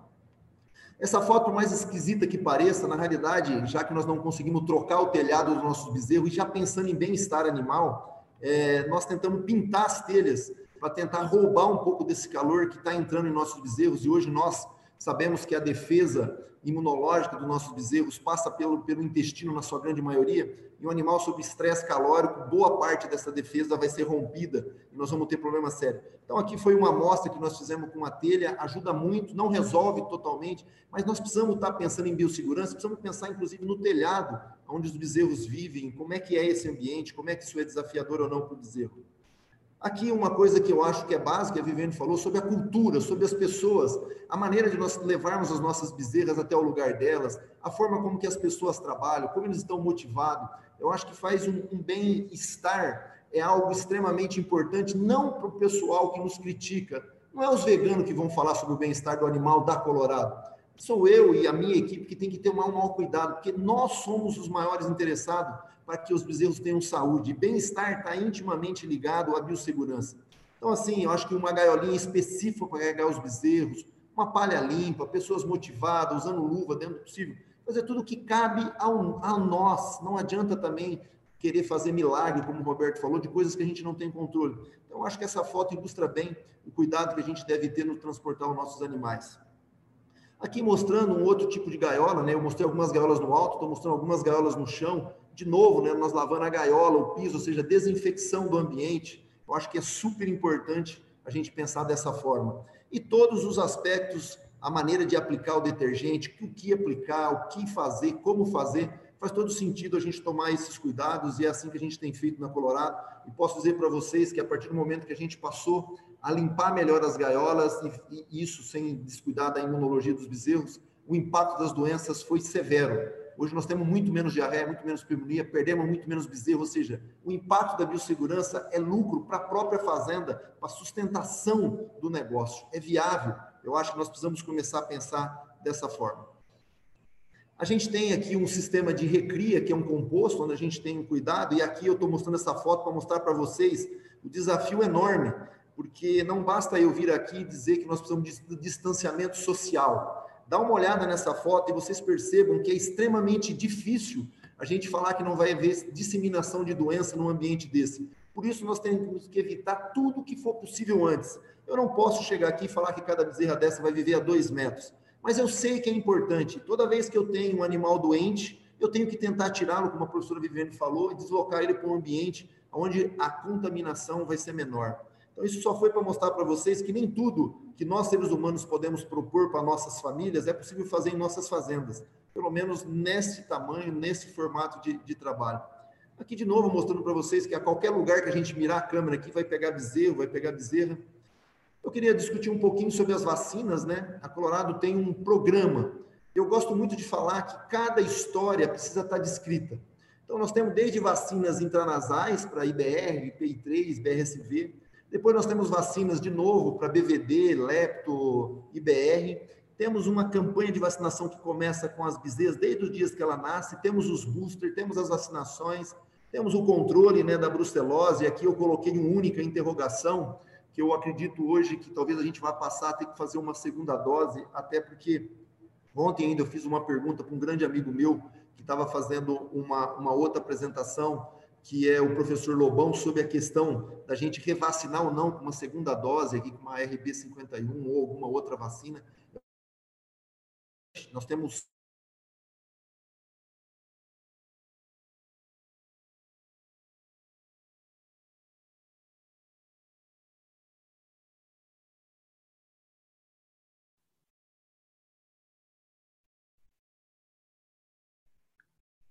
Bom, pessoal, acho que deu problema ali com o áudio do, do Sérgio.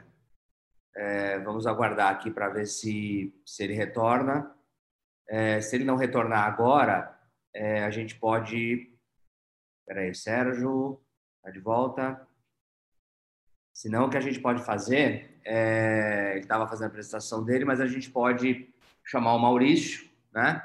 E aí a gente resolve o problema com o Sérgio, ver o que, que aconteceu. Maurício, você está na escuta? Escuta, Marcelo, tranquilo. Beleza, aí a gente retoma lá com o Sérgio, ele estava já, acho que também meio que nos finalmente, mas é, vamos, vamos passar para você, então depois a gente volta para ele finalizar.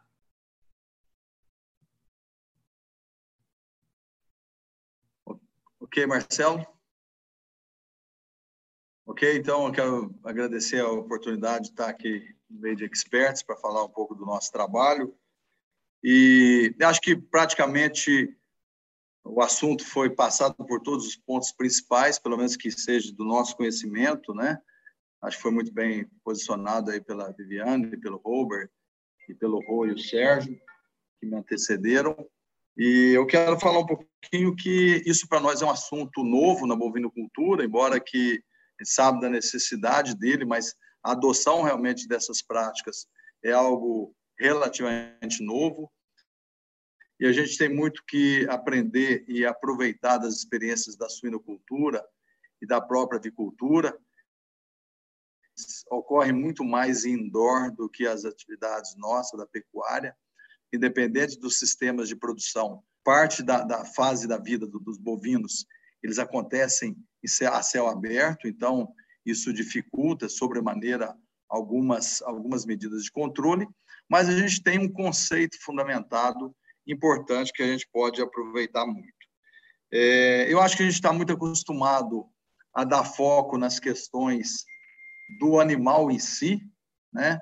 esquecendo um pouco de toda aquela aquela eh, população de microorganismos que estão que está por trás, quer seja no ambiente, quer seja na própria no próprio animal, que tem um impacto muito grande tanto na saúde quanto na doença do animal. Então, eu acho que cuidar um pouco de conhecer melhor as, as microfloras, eh, os microorganismos patógenos ou benéficos para o animal é fundamental para a gente estabelecer medidas de controle eficazes. Deu um problema aí, Marcelo? Está em dia. Alô? Oi, Maurício. Tá, okay, tá... Então, okay. Vou compartilhar, vou compartilhar a minha tela. Eu gostaria de ver se está ok aí. Falar um pouquinho do nosso trabalho, né? O que para nós ainda é tudo bastante novo, mas em Santa Luzia nós temos o cuidado aumentando cada dia mais o cuidado acerca do, do bem-estar animal, tudo aquilo que, que promove mais conforto para o animal, porque a gente sabe que a, a doença é, é, uma questão de desequilíbrio do sistema imunológico, né? Porque os patógenos estão todos praticamente presentes no ambiente. Então, o estado imunológico do animal, o status de saúde dele é que vai definir se ele vem a ter um problema de saúde ou não. Então, instalações adequadas é um primeiro ponto que a gente tem que se preocupar. Eu acho que nos últimos anos o setor vem fazendo isso, e nós aqui na Santa Luzia viemos fazendo isso de uma forma importante para promover o crescimento, que a gente tem buscado o crescimento da atividade, mas com uma infraestrutura mais adequada. Então, o que, a gente tem feito em termos de biosseguridade? Padronizar um pouco mais as medidas, com os objetivos principalmente de evitar a entrada externa de doenças contagiosas, letais ou não, de notificações obrigatórias ou não. Ou seja, é, manter o status sanitário daquilo que a gente tem, daquilo que a gente tem, controlando as entradas. Diminuir a ocorrência clínica de doenças pré-existentes e limitar a sua transmissão internamente dentro da fazenda. Hoje a fazenda é uma fazenda que tem uma população de animais extremamente grandes, isso, de certa forma, como já foi mostrado pelo Sérgio, dificulta algumas medidas, então o contato ele é muito mais íntimo entre os animais e a gente precisa, então, ter muito mais controle naquilo que está interno e também naquilo que pode vir externamente, em função dessa, dessa grande eh, taxa de lotações que a gente trabalha, né? Diminuir a ocorrência clínica de doenças pré-existentes e limitar a sua transmissão interna, que é o que eu acabei de falar, é, e, e, procurar, com as medidas que a gente vem adotando, é, cada dia mais melhorar o estado sanitário da propriedade. Então, tudo que a gente tem feito no sentido de minimizar impactos de, de, de, de problemas pré-existentes ou já existentes, a gente começa também a melhorar a vida futura de, desses dos animais.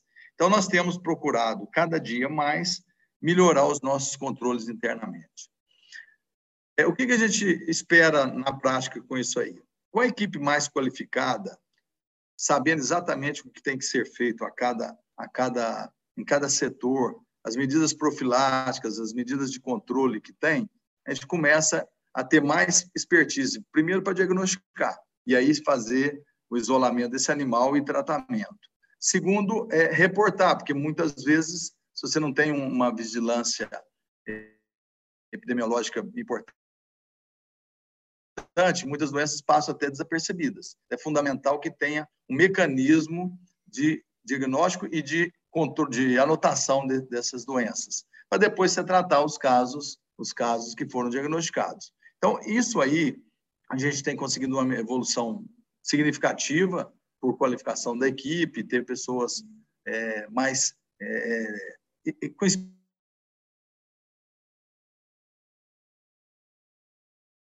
implementar ações corretivas, porque uma vez que você detecta seus pontos de fragilidade, a gente atua neles, evitando a ocorrência de mais, maiores problemas.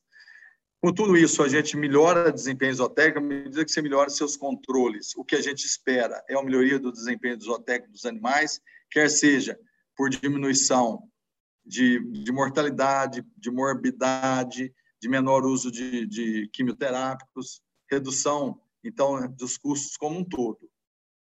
E redução dos surtos e oscilação de resultados. À medida que você tem o controle das doenças mais na mão, você evita os surtos que trazem grandes problemas. Por exemplo, no nosso caso, que a gente tem as vacas, boa parte delas em sistema é, de pasto, em sistemas que no período de chuvas estão muito mais expostos a condições de ambiente mais difícil, de barro, de, de temperaturas altas, a gente tem muito mais problemas, às vezes, com mastite. Então, se você tem medidas eficazes que permitem você manter a vaca em ambientes limpos, mesmo que, que no pasto, evitar os malhadores, evitar os pontos de, de, de maiores riscos, você diminui também a, o aparecimento de surtos de doenças.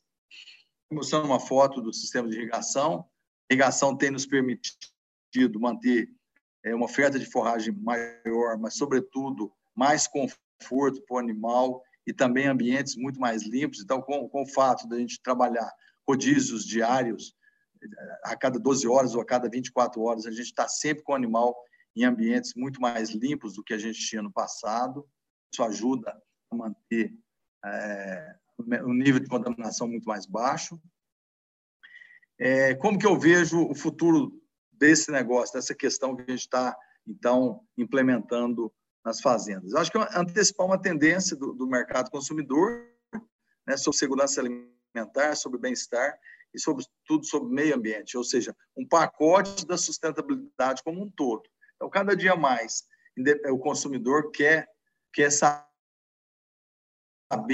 os procedimentos que esse animal está submetido para produzir aquele alimento, como que ele está sendo conduzido em termos de, das questões de bem-estar, o que, é feito com os dejetos, com, com, aqueles, com aquilo que a gente gera de de poluente ou de, ou de resíduo daquela, daquele sistema de produção e nós temos que dar um destino adequado. Então, cada dia mais, a fazenda se preocupa em fazer isso de uma forma muito mais harmônica e uma reciclagem de nutrientes de uma forma muito mais eficaz. Saúde única que o, que o Robert falou, que eu acho que não adianta a gente preocupar só com a saúde animal, sem se preocupar com a saúde humana, ou vice-versa, ou seja, as coisas têm que caminhar juntos. E eu acho que esse papel nós temos é, feito ele, a gente tem que cuidar cada dia mais de oferecer condições adequadas para o nosso trabalhador, para o nosso animal, para que o produto originado da nossa propriedade seja um produto seguro também para o consumidor e que vai para o mercado de uma forma é, correta e adequada. Preocupando muito com o uso dos quimioterápicos, hoje a gente, desde que a gente montou o laboratório interno para a qualidade de leite na fazenda, a gente conseguiu reduzir mais de 50% do uso de antibiótico para tratamento de mastites. Numa segunda fase, nós é, estendemos esse, esse controle para os bezerros e hoje nós fazemos, então, todo um protocolo para tristeza parasitária, onde não só o animal que a gente detecta febre, a gente faz lâmina, faz, faz é, é, cora, né? e depois identifica se tem agente. Se tiver agente patógeno, nós fazemos o uso do antibiótico. Se não, nós simplesmente tratamos o, a febre e, e a indisposição do animal. E com isso também nós reduzimos drasticamente o uso de antibiótico. Da ordem de 60%, nós conseguimos reduzir no uso de antibiótico para o complexo de tristeza parasitária. Isso tudo faz parte de um programa de bem-estar animal, de um programa de bem-estar como um todo para o próprio negócio. Uma preocupação grande nossa é com relação às fontes de água. Então, hoje a gente tem fontes de água, é, além das potáveis, para consumo humano, para uso de desinfecção nas salas de ordenha, na, na, na, nas salas de leite. Nós tratamos também toda a água que o animal consome. Então, nós montamos uma estação de tratamento, onde a água passa por um processo de, de, de tratamento à semelhança do, dos, das etas humanas, e ela sai clorada e com nível de potabilidade muito alto. Então, isso, isso é um ganho muito positivo, porque a água é um veículo importante de transmissão de doenças. Tratamento dos resíduos, uma preocupação muito grande em, tratar de forma adequada os dejetos gerados, quer seja da forma líquida, quer seja na forma sólida. Então, hoje, os dejetos que saem na forma líquida, eles passam por biodigestores, passando aqueles basicamente 30, 40 dias em período de retenção. O gás gerado dos biodigestores, hoje nós geramos energia elétrica, isso dá também uma sustentabilidade muito grande para a propriedade. E ao usar esse produto na forma líquida nas adubações das pastagens, nós estamos usando já um dejeto totalmente é, estabilizado do ponto de vista de micronutrientes e de própria é, nutrientes em si, que vão estar melhor disponibilizados para as plantas. Destino das carcaças, como já foi falado, é, tem que ser enterrado. Agora nós estamos partindo para construir um incinerador de carcaças, que eu acho que também vai ser um, um upgrade para a propriedade, para a gente fazer isso de forma adequada. Controle de moscas, roedores, cães, gatos, animais silvestres como um todo, aquilo que está à nossa mão. Eu acho que esse ponto é um ponto fundamental a gente vê que as moscas são grandes transmissoras de, de mastite, grandes transmissoras de, de tristezas parasitárias, de diarreias, vários, várias doenças que são transmitidas por moscas. Então, é fundamental um controle efetivo de moscas. Roedores, também da mesma forma, transmitindo uma série de doenças. Cães e gatos, que muitas vezes a gente dá pouca importância, mas são trans, transmissores de várias doenças virais, gatos transmissores de tuberculose, de paratuberculose, ou seja, é fundamental a gente ter um nível importante de controle desses animais silvestres. E aí vem aquilo que o Rô falou, que foge do nosso alcance. Como é que nós vamos controlar é, aves? Como nós vamos controlar os animais silvestres que estão aí, as capivaras, né, os javaporco, que estão cada dia aproximando mais dos sistemas de produção. Mas se a gente controla aquilo que está na mão, acho que os problemas também ficam é, minimiza minimizados naquilo que fica mais difícil para a gente estabelecer controles. Eu acho que uma, uma coisa importante é a gente procurar cada dia mais elevar o status, o status sanitário da propriedade, quer seja para algumas doenças que efetivamente a gente consegue ficar livre delas, né? ter o status de livre, e aquelas que a gente não tem o status de livre, que a gente tem sob controle, a BVD é, um, é, uma, é uma doença que a gente vem trabalhando já o controle de animais, identificação de animais PI e eliminação, mas tem que ter a, sentinela aí para manter esse status é, livre. A gente tem que estar tá buscando um monitoramento para saber realmente se está totalmente controlado, né? É, buscar antecipar as exigências do mercado, quer seja o mercado interno como externo. A gente sabe que muito da dificuldade de exportação brasileira de carne, de leite, de vários vários produtos de origem animal é porque nós ainda não temos o, está, a, a, o status sanitário adequado. E eu acho que nós, como fazendas pioneiras, fazendas referências, posso, posso assim dizer, eu acho que a gente tem a, a obrigação e a oportunidade de puxar essa fila, e é isso que nós estamos discutindo aqui hoje, tentando fazer, né, que a gente mostre o caminho, porque, na verdade, não é um caminho tão simples, mas o Rô já tem uma experiência até antes da minha, o Sérgio muito mais também, o Paraná fazendo, eu acho que a gente juntos vai construir uma metodologia que seja adequada para as nossas propriedades e que possa ser copiadas e, e melhoradas para tantos outros produtores que vêm na sequência. Né? Então, acho que é importante. O que a gente tem feito internamente? Nós estamos definindo os procedimentos operacionais, criamos os POPs para todas as atividades, e esses POPs estão sendo, então, discutidos, treinados para que a equipe possa cumpri-lo é, na íntegra e, e buscar o um aprimoramento dentro daquilo que a gente fez inicialmente frequentemente nós estamos conseguindo algumas implementar algumas melhorias neles. Então, é um processo que não é estático, é um processo que a gente desenha ele hoje, mas tem que estar aberto para melhorias continuadas, que é o que a gente vem fazendo, né? Que é, acho que é essa palavra de melhoria contínua, ela tem que estar presente até para a gente poder buscar a evolução do status sanitário como um todo. Isso tem que fazer parte da cultura da empresa. Não adianta um negócio feito dentro do escritório ou feito entre apenas é, as, as, as, consultorias. Eu acho que é algo que tem que estar intrínseco ao às pessoas que realmente fazem a coisa acontecer. Então, ela tem que virar uma cultura da empresa.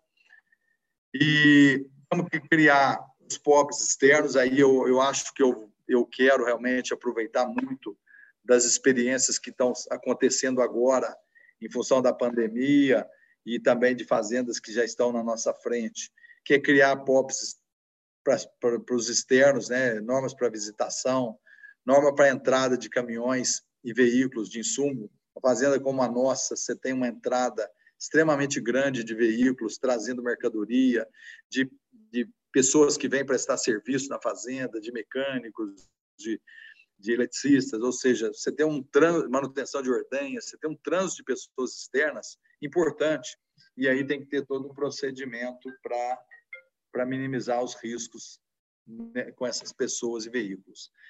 É, também os veículos que levam a nossa produção, caminhão diário que sai de leite, animais de venda, animais de descarte para frigorífico, outros produtos de venda que a fazenda tenha, que a gente tem saída de produtos de outras naturezas. Então, ter todo um protocolo para garantir que esses veículos também saiam, levem o nosso produto com segurança, mas também não, na, no retorno não traga coisas indesejáveis para a fazenda. Criar normas para circulação de animais internas, animais que eventualmente possam sair, por exemplo, a exposição e eventos e depois retornam para a fazenda. Então, tem todo um protocolo para para essa circulação de animais, que é fundamental. Mostrando aí um pouquinho também do, do, do, do pivô.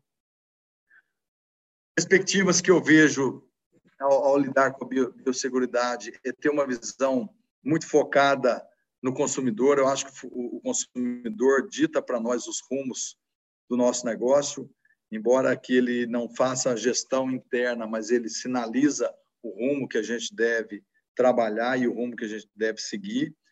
Uma coisa importante que eu vejo é que, é, como ainda é muito novo e não tem normatização, não tem legislação própria, é fundamental que nós, dos setores da produção, nós técnicos, possamos participar efetivamente dessas dessa, dessas normatizações, porque não adianta fazer uma norma que na prática não se aplica, ou fazer uma norma que não, co não cubra a totalidade, ou pelo menos boa parte da, da necessidade da, daquilo que está em questão. Eu acho que nós, como, como gestores que fazemos o dia a dia das fazendas, que temos a nossa vida, a nossa, nosso trabalho focado realmente na produção, acho que a gente tem muito a contribuir é, com, essas, com essas normas. Então, eu já, já, alguém já falou algo pertinente a isso.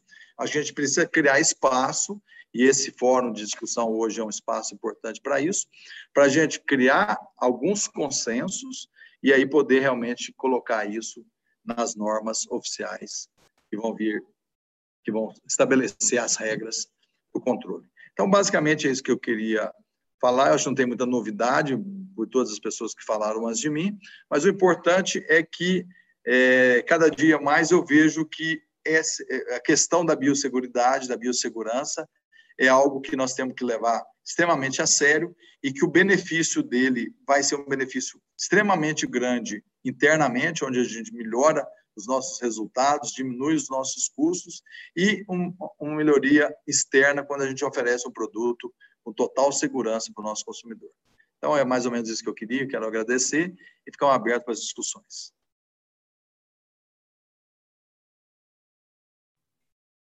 Muito bom, show de bola, Maurício. É, mais uma, uma visão muito prática e, e interessante sobre o tema. Eu vou chamar o Sérgio. O Sérgio voltou. É, ele vai finalizar a apresentação dele. Estava indo super bem e caiu. É, deixa eu chamar o Sérgio aí, então. Sérgio, tá de volta?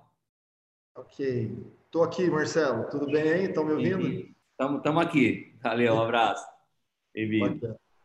É, legal, pessoal. O bom de fazer ao vivo é isso, né? Como diz o Faustão, quem sabe faz ao vivo. Aqui a gente estava falando um pouco sobre a importância das vacinas, né? É, e, e, aqui nós paramos aqui foi quando caiu a minha internet, eu fiquei sem você. Então é só importante, eu queria só frisar que tem muita coisa bacana que a gente tem que pensar dentro da nosso, do nosso ramo de atuação aí. É, lógico que a gente procura, a busca nossa diária é por saúde, é, e é isso que a gente que a gente tem no momento, entendeu? Saúde é tudo que a gente tem, e nós temos que prezar isso. Então vamos caminhar um pouco aqui. Aqui o calendário de vacinação, calendário de vacinação das vacas, das vacas, é, tudo que a gente tem de fazer de vacinas, de novo para a parte respiratória, para a parte de mastite, polipoliforme, para clostrídio, para corona, tudo aquilo que a gente faz, tanto no pré-parto como no pós-parto também, é, a, a, a, avaliação que a gente tem que fazer é constante. É, a busca diária por conforto, nós temos que ter uma ideia clara sobre a questão do, do conforto, como é que essas vacas estão, estão ambientadas, é, se esse ambiente é um ambiente seguro para elas, se está confortável para elas. O ambiente, além de limpo, ele tem que ser seco, ou seja, cama, de novo, focando em conforto, acho que essa é uma, uma coisa que acho que é bastante importante a gente frisar, que as vacas realmente precisam estar confortáveis. Queria comentar rapidamente que toda vez que a gente faz alguma ação, nós conseguimos diminuir o número de morte das bezerras e com isso, consequentemente, a gente vai ter uma sobra melhor de animais dentro do nosso rebanho. Aqui só demonstrando um pouco da perda de bezerros até 90 dias, mostrando que a gente tem que tomar várias atitudes para que o nosso gráfico vá sempre diminuindo dia após dia, para que a gente tenha, tenha sucesso na nossa, na nossa entrada. Depois eu queria comentar que a parte de, de saúde de um rebanho ele também tem muita João, só um minuto aí. É, eu não sei se você está com a tua tela, acho que não está compartilhando. Você quer compartilhar ela? Ah, não está. Tudo bem, eu vou compartilhar ela aqui, Marcelo. Boa. Acho que vai ser legal.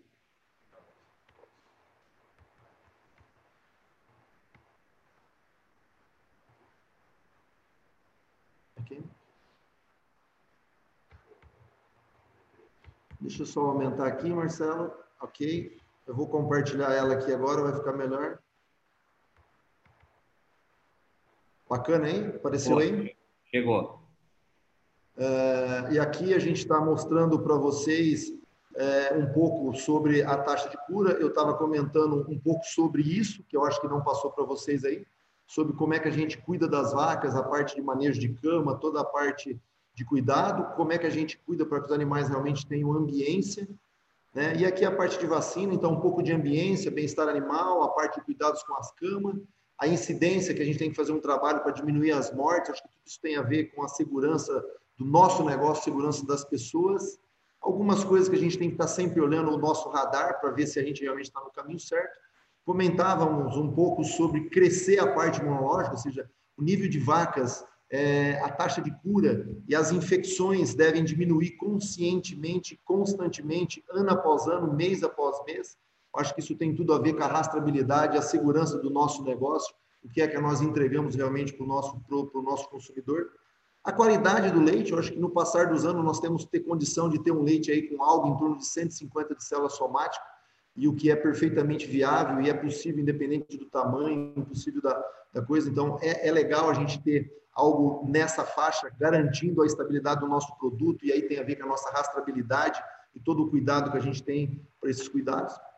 Eu queria demonstrar, porque a gente fala muito, eu vou em muito, a participo de muito congresso, muita coisa, o pessoal sempre me falam em, em decomposição de carcaça, enterramento de carcaça, em coisas, mas a gente quase não vê foto, quase ninguém mostra. Eu tive a liberdade e a petulância, que vocês me permitem, de querer mostrar para vocês como a gente está fazendo aqui na Colorado.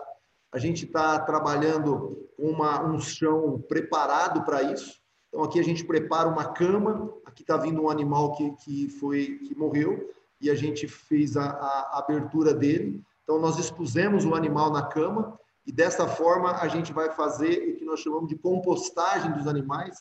É uma outra forma também que a gente pode trabalhar nas fazendas. É, hoje nós já estamos com seis para oito meses desse material pronto e a gente já está começando a ver a, passar a possibilidade de retirar ele e aplicar. E no futuro eu posso mostrar para vocês como é que ficou isso. Então, aqui só para demonstrar o que é uma compostagem de animal morto e aqui é como é que ele deve ficar no final e assim por diante. Uma coisa legal que eu queria mostrar para vocês é que nem tudo é perfeito, a gente tem vários problemas aqui de interação de bezerro, e aqui atrás a gente tinha interação de pessoas que vinham dentro do bezerreiro para tomar água, para fazer o seu ponto, então tudo isso que a gente pode evitar, a gente foi mudando na Colorado, fomos tirando isso do meio para tirar as pessoas de circulação, mas nada é perfeito, e nada melhor que uma foto para que vocês gravem algumas dificuldades para quem não conhece a Colorado, esta é a Fazenda Colorado e essa é a estrada que corta a Fazenda Colorado. Então é muito difícil a gente falar em 100% de biossegurança, sabendo que no meio dos nossos animais passa toda a estrada de acesso. Então eu queria demonstrar para vocês que todo mundo tem as suas dificuldades, o, o trabalho é enorme. Então se eu não posso mexer com essa estrada, eu posso fazer outras coisas que melhoram essa condução da biosseguridade. Então, assim, o desafio é grande, o desafio é enorme para todo mundo. E é importante a gente entender isso. Né? Então, aqui mais uma vez, só para vocês verem, o nosso acesso realmente ele está dentro, dentro da, da, das linhas nossas de, de, de ação. Alguma coisa sobre a questão da gente carregar animais, então nós também estamos olhando e temos um projeto para tirar isso aqui o mais longe possível, como aquela foto que o Roberto falou. Hoje a gente usa esse embarcador para tirar as vacas de descarte, ainda não está super bem situado, é outra área de oportunidade. Eu queria que vocês olhassem essas fotos e fizessem coisas melhores na propriedade de vocês.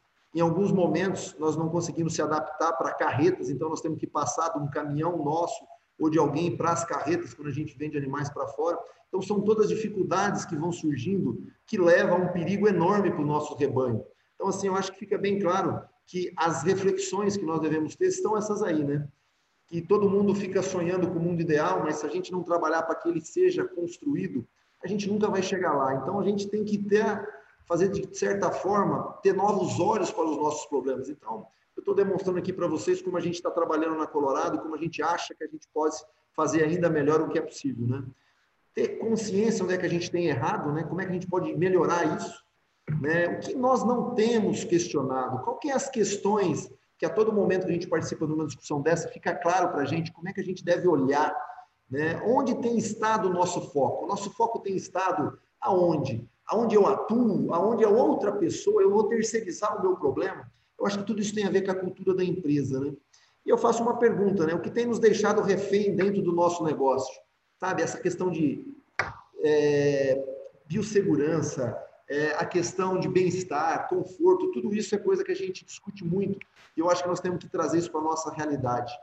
É, e para você pensar a partir de hoje, né, quais são os maiores desafios, as maiores tormentas na sua fazenda nos próximos 5 a 10 anos? Eu antigamente pensava em 10 anos, mas acho que hoje eu tenho que pensar em menos tempo. E aqui, para quem não conhece, é uma foto. Eu queria agradecer a oportunidade de estar com vocês nessa tarde, discutir, pedir desculpa pela queda da minha internet. Tentei voltar aqui, tomara que tenha ficado claro qual é o esquema que a gente trabalha aqui. E eu queria só falar para vocês uma coisa que a Viviane já comentou, né? Nada disso que nós estamos falando hoje à tarde vale a pena se a gente não colocar as pessoas dentro desse sistema. Ou seja, a mudança do sistema gera mudança na cultura, é, na cultura da empresa. E a cultura, pessoal, é o jeito, é o ser de agir e de pensar de cada um. Então, nós precisamos realmente atingir esse ponto de maturidade, porque a cultura da empresa e o controle do ambiente de estresse são as coisas que nós temos que atacar primeiro, porque nós não vamos vencer essa luta apenas com placas e rodolúvio na portaria de qualquer fazenda ou de qualquer coisa. Eu acho que o outro ponto importante da gente falar, eu acho que vai estar na discussão, Marcelo, mas era legal, se alguém não perguntar, a gente trazer isso de volta, o Maurício acabou comentando, o uso de antibiótico é a coisa que nós da cadeia temos que ter como mais importante foco de diminuição e de uso consciente para nós veterinários, para vocês produtores, para os consumidores. Eu acho que essa rastreabilidade que vem logo aí através do mapa, e a Viviane vai participar e outros professores vão participar, de drogas que não devem ser usadas, eu acho que nós merecemos e devemos esse comprometimento com o nosso cliente. Eu acho que isso é biosseguridade, isso é sucesso, isso é o futuro da cadeia do leite. Com isso, eu encerro e deixo aqui meu muito obrigado para vocês aí, Marcelo. Bom, muito bom, uh, Sérgio. Acho que finalizou aí com chave de ouro esse bate-papo. Agora a gente está com algumas perguntas aqui. E aí, quando for direcionada para alguém, eu vou falar. Mas se alguém achar que vale a pena fazer um comentário também, pode falar.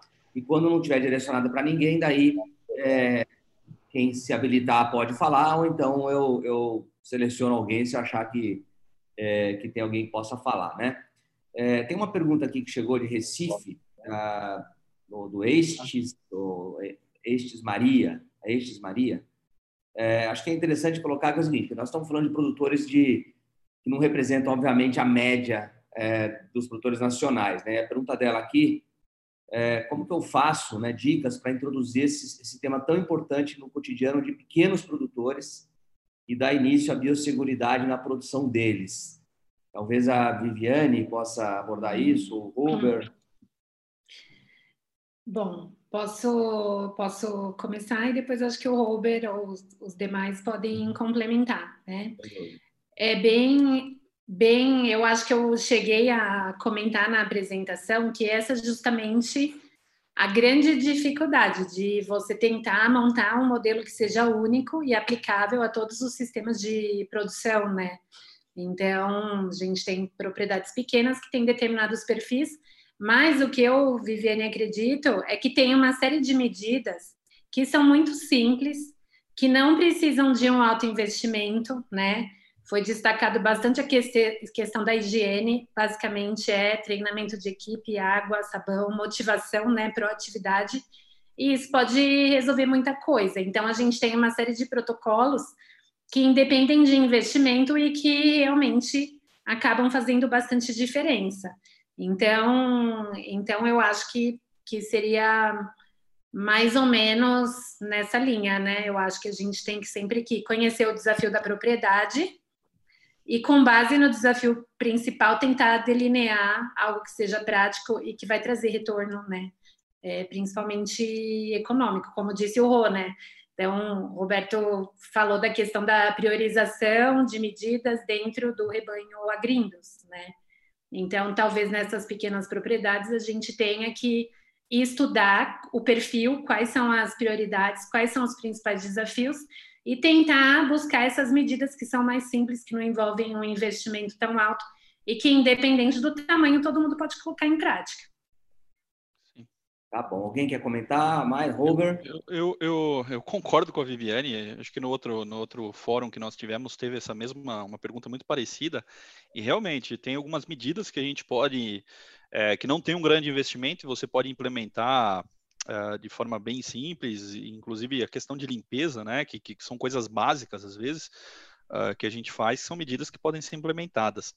Uh, talvez um ponto aí que, que seja de maior investimento, geralmente quando você mexe com infraestrutura, essas pequenas propriedades é, fica um pouquinho mais complicado, né? Então, Uh, mas existem medidas que você pode fazer e, e, e como eu coloquei na, na, durante a minha palestra, a gente às vezes é, dentro de propriedades, andando nas propriedades, vê algumas medidas ali que estão sendo feitas, são medidas de biosseguridade, mesmo quando a propriedade não tem é, um, um, programa de biosseguridade, né?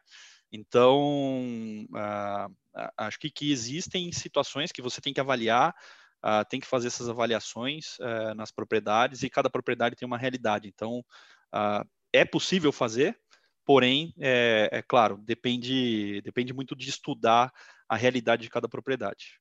O Robert, só dando um exemplo, né? Então, essa minha irmã que trabalha na avicultura, ela me deu um exemplo da cloração da água, né? Então, eles costumam utilizar em pequenas aviculturas, sistemas de criação menores, pastilhas de tricloro que eles colocam na saída da, da água, dentro da caixa d'água, né? Quando a água entra, para fazer a cloração. Eu acho que nós da universidade, né, você também como indústria, eu acho que talvez é, a gente precisa de tentar listar essas estratégias que são importantes, talvez elaborar uma cartilha, alguma coisa nesse sentido, porque eu acho que o que falta mais é instrução mesmo, né? Sim. Eu acho que talvez eles precisam de uma assistência maior da nossa parte para a gente tentar estabelecer esses protocolos e divulgar, disseminar no, na, no intuito de tentar ajudar mesmo. Com certeza, com certeza. O, eu queria é, entrar um pouquinho na parte de mercado, né? O, não tem dúvida que tem um risco é, técnico, né? Obviamente o risco é, associado aí à, à, não biosseguridade nas fazendas, como foi colocado aqui pelos três produtores, pela Viviane e pelo Robert, né? Então quem conseguiu, consegue perceber isso, obviamente começa a fazer, começa a trabalhar mais cedo para mitigar esse risco. Né? Então, tem o risco da operação. É, o Robert mencionou a questão do governo vindo com algumas coisas em algumas regiões, né? o próprio Sérgio falou a questão do, do antibiótico aí com o mapa. Né? Agora, a questão do mercado. Né? É, talvez começando a perguntar para os dois produtores que são produtores de leite tipo A, mas chegando no Maurício também, porque eu quero ver a opinião dele sobre isso como é que é essa comunicação com o mercado, né? Quer dizer, dá para fazer essa ponte? O seu consumidor, o consumidor que compra o, o Lete ou o Xandó, ele, ele, ele chega a, a ponto de, de, ter essa informação e se preocupar com isso ou é algo que a gente ainda não conseguiu? E eu pergunto isso porque é, eu fico pensando até que ponto que os laticínios em geral estão olhando isso, né? Quer dizer, até que ponto que os laticínios estão é, exigindo ou oferecendo oportunidades para quem tem isso, é, programas desses implantados, né? ou até que ponto que isso está vindo da produção e não como uma demanda é, que vem do cliente, que é o laticínio, ou do cliente final. Né? Roberto, Sérgio e Maurício. Bom, Sérgio, parabéns para você, viu? Seu aniversário hoje. Mas, ó, respondendo aqui eu vou responder sobre um aspecto amplo e sobre um aspecto é, aqui local. É, sobre o aspecto amplo, levando em consideração a pandemia, eu acho que uma das coisas que a gente aprendeu é que essa dissociação né, da questão da produção animal com os humanos, que é o contrário do que acontece na Ásia, né, que é aquele negócio do corpo junto com a pessoa, com o animal silvestre, com o mercado molhado, né, como se chama lá. O meu irmão tem escrito uns artigos sobre isso. E a diferença do Ocidente, quando você vê um sistema de produção como nos Estados Unidos ou como no Brasil, com protocolos muito mais rígidos né, de biossegurança entre produção animal e produção e, e, e, o, e o ser humano no ambiente separado, eu acho que isso é uma grande lição depois dessa pandemia. Né? Aqui no ambiente micro nosso, aqui de nicho de mercado, nós estamos é, sempre tentando comunicar ao consumidor o que eu acho que está muito crescente no mercado, que é, primeiro, uma história, um storytelling né, na fazenda, e você ter origem, ter rastreabilidade. Eu acho que a questão da rastreabilidade tem se tornado uma coisa cada vez mais importante. O consumidor ele quer saber de onde vem o produto que ele está comendo, de onde vem o leite, o ovo dele, se é fresco, se não, não é fresco, se é local, se não é local. Né? A gente vai para a Europa e vê cada vez mais isso, né? Você vê um frango sendo vendido no supermercado e tem a foto do produtor lá, então remetendo à origem, né? Então esses selos que certificam esses processos, né? no nosso caso aqui o leite A2, que é uma especialidade, mas que também o selo vem com uma série de, de uh, soluções uh, bastante rígidas que são propostas dentro da certificação, então torna o produto um diferencial, né? uma especialidade com um diferencial, uh, mas também o selo de bem-estar animal, um selo verde, né? de que você cumpre, nós temos o selo verde, que a gente cumpre a legislação do Estado de São Paulo. Então, eu acho que o, consumidor cada vez vai estar mais é, interessado e apto para entender as certificações, os selos e se aproximar de, um, de uma storytelling da fazenda, da origem, né? Isso vale para fazendas pequenas como nós aqui, nós, o Sérgio, mas também vale para indústrias grandes como Nestlé, Danone, que cada vez, cada vez vão ter a segregação de um produto diferenciado lá dentro, né? e com algum, algum diferencial, né? um A2, um produto de baixa CCS, um produto orgânico, ou qualquer que seja o diferencial, mas isso vai passar a ser entendido cada vez mais pelo consumidor. Então, é, é um jogo de ganha-ganha entre o processo de biosseguridade e biossegurança que o produto está oferecendo e também como uma agregação de valor dentro da fazenda. Né? Obrigado. Perfeito. É, Sérgio, quer comentar? Ok, não, acho que é interessante, sim. Eu, eu, eu concordo aí com o Roberto no que ele falou. Eu acho que a gente está num nicho de mercado, um nicho de mercado bastante específico. Então, realmente é, é um pouco diferente. Mas eu, eu ainda vejo um espaço enorme, sabe, Marcelo, os colegas que estão aí, os clientes que estão nos ouvindo. Eu acho que nós ainda se comunicamos muito mal com o nosso cliente. Eu acho que tem um espaço enorme para a gente melhorar essa comunicação. Eu acho que nós precisaríamos ir para o mercado contando mais sobre a nossa origem, sobre a nossa história, é, comentando sobre os recursos que a gente não utiliza por ser autoprodutor, ou seja, por ter produtividade alta, às vezes a gente é crucificado no meio e a gente não consegue, às vezes, justificar a beleza de produzir 30, 40 litros por vaca. Então, assim, eu, eu acho que as fazendas é, grandes ou as fazendas de leite A, como você estava perguntando, ou que tem a sua própria marca, elas precisam fazer um trabalho melhor é de marketing. Eu acho que aí está o grande, o grande sequido. E eu acho que essa crise que nós estamos passando agora vai fazer com que as nossas fazendas, com que os nossos distribuidores acham caminhos que a gente nem conhecia. É, ontem, por exemplo, eu estava em casa, recebi um WhatsApp de uma mulher oferecendo para vender leite dentro do condomínio que eu moro. Eu falei, caramba, mas como assim? Ela falou assim, não, eu, eu sou um distribuidor de leite e eu estou agora abrindo um novo canal. Ou seja, vai surgir coisas, é um nicho de mercado, quando você tem um produto, um produto a distribuir na sua região, eu acho que isso vai crescer muito no Brasil. Eu acho que nós temos que valorizar, porque a pegada de carbono, a pegada de custo, a pegada desse negócio produzido logo ali, eu acho que vai ter um impacto muito legal. Isso, o consumidor está começando a valorizar isso. E toda vez que a gente tem uma notícia ruim na cadeia do leite, infelizmente elas ocorrem, quase nunca ela impacta no leite A, no leite de garrafa. O consumidor, ele acha, ele tem certeza, ele rastreia isso e diz, cara, aqui tem mais segurança. Então, assim, eu acho que se nós fôssemos mais eficientes, nós estaríamos sofrendo menos nessa crise enorme que nós estamos passando aí. Ia sofrer de qualquer jeito. Mas eu acho que a saída é a, o digital, é o marketing, é você se mostrar para ser visto. Essa é a saída. É perfeito. Aí tem a questão individual, né? Quer dizer, cada um contar a sua história, mas aí tem uma coisa mais ampla que é o setor contar a história dele, né? Quer dizer, a gente, é, de fato, é difícil porque é um setor heterogêneo, né? Mas de fato tem uma dissociação muito grande entre a produção e o consumidor cada vez mais, né? Então o consumidor não tem ideia de como o leite mas, Marcelo, você. Você tocou num assunto bem legal. A gente está falando sobre biosseguridade aí, né? Estamos falando sobre se antecipar os movimentos. Isso é o que o setor do leite pode contar da história dele.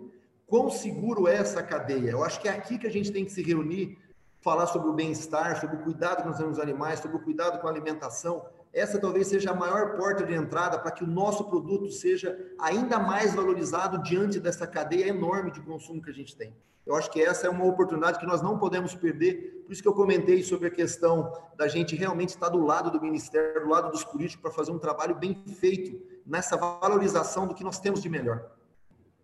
Legal, o Maurício está ali louco para falar o bate dele, deixa eu chamar ele.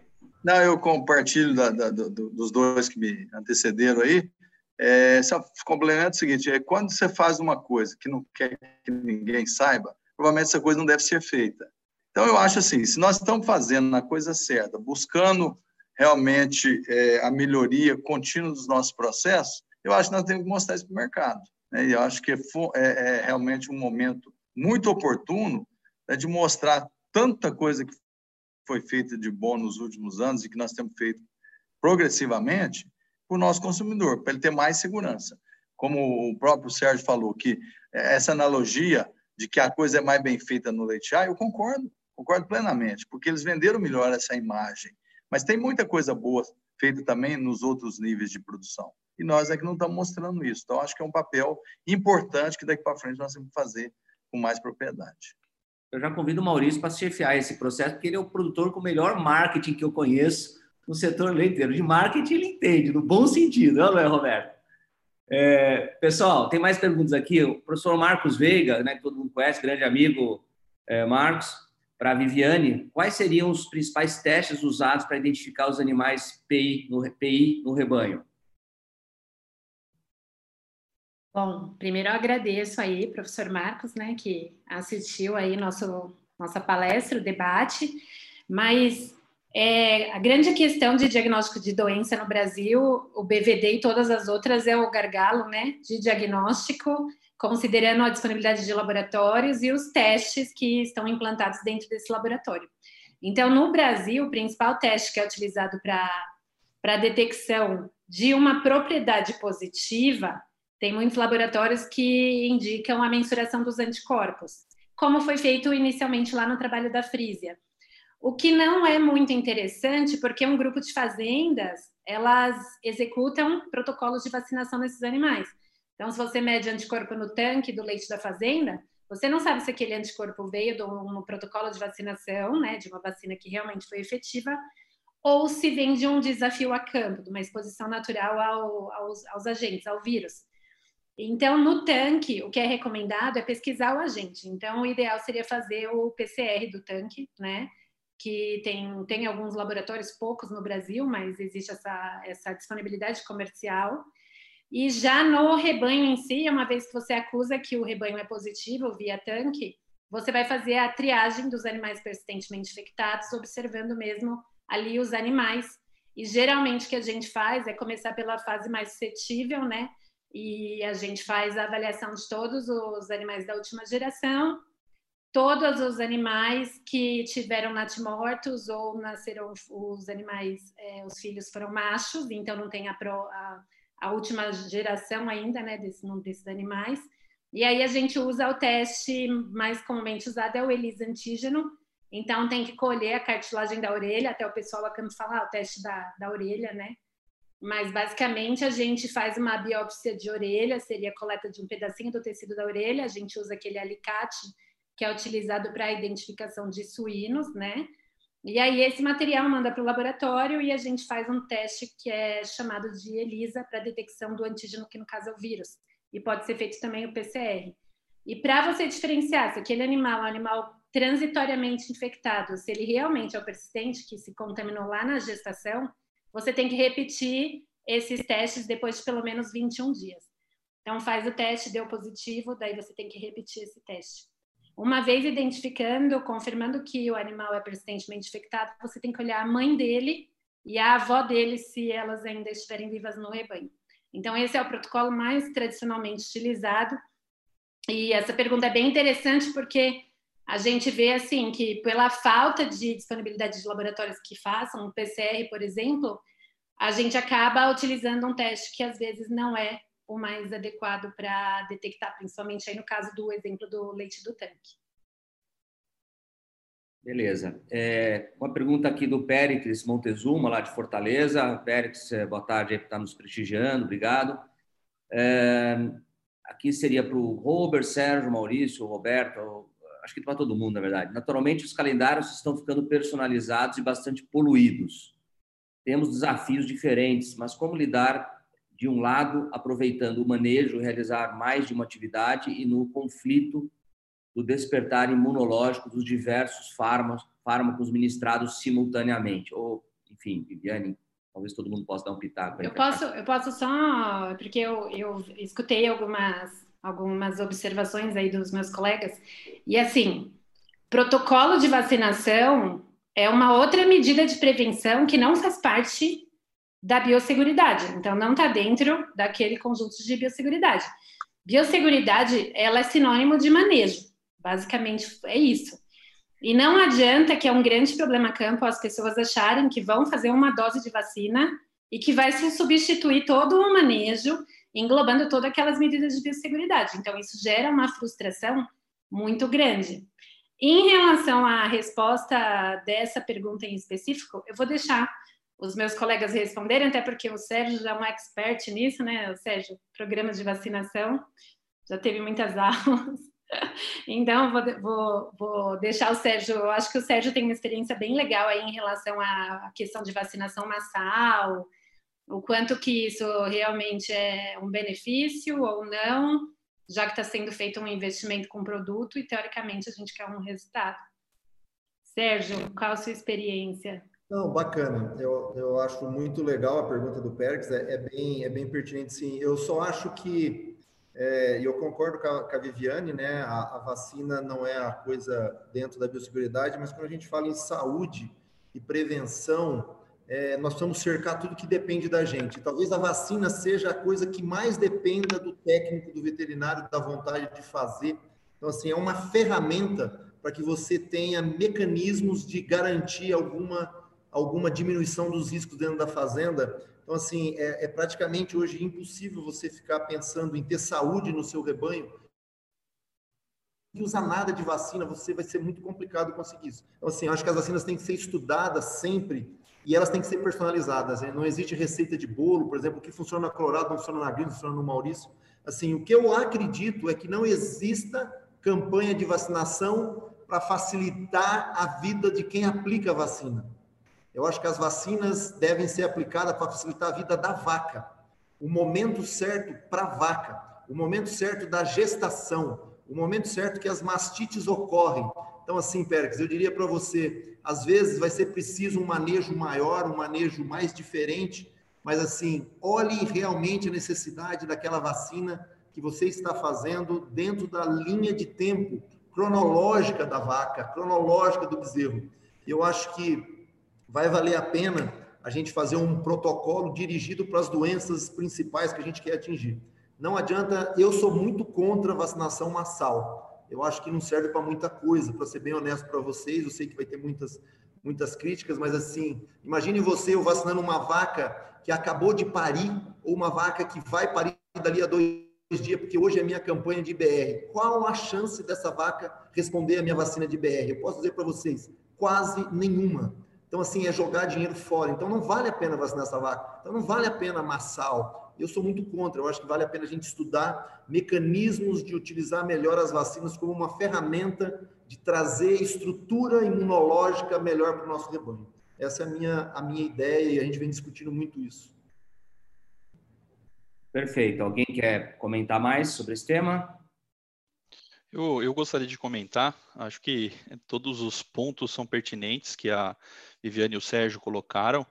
Acho a, a questão é, né, existem doenças diferentes, desafios diferentes nas propriedades, né? Eu posso dar um exemplo uh, que eu tive alguns anos atrás, uh, numa propriedade é, perto de Minas, ali na, em Minas, ali perto de Carmo do Rio Claro, uh, no qual teve um surto de raiva na propriedade, e, e a gente, o protocolo básico né, de, de, um, de uma vacinação de raiva são vacinações anuais, né?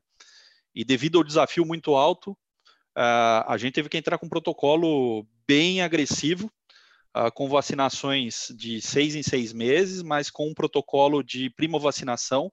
E o protocolo básico que a gente usa na raiva é geralmente com quatro meses de idade, a primeira dose da vacina, devido à interferência de anticorpos colostrais, um reforço, né, com 30 dias e depois vacinações anuais.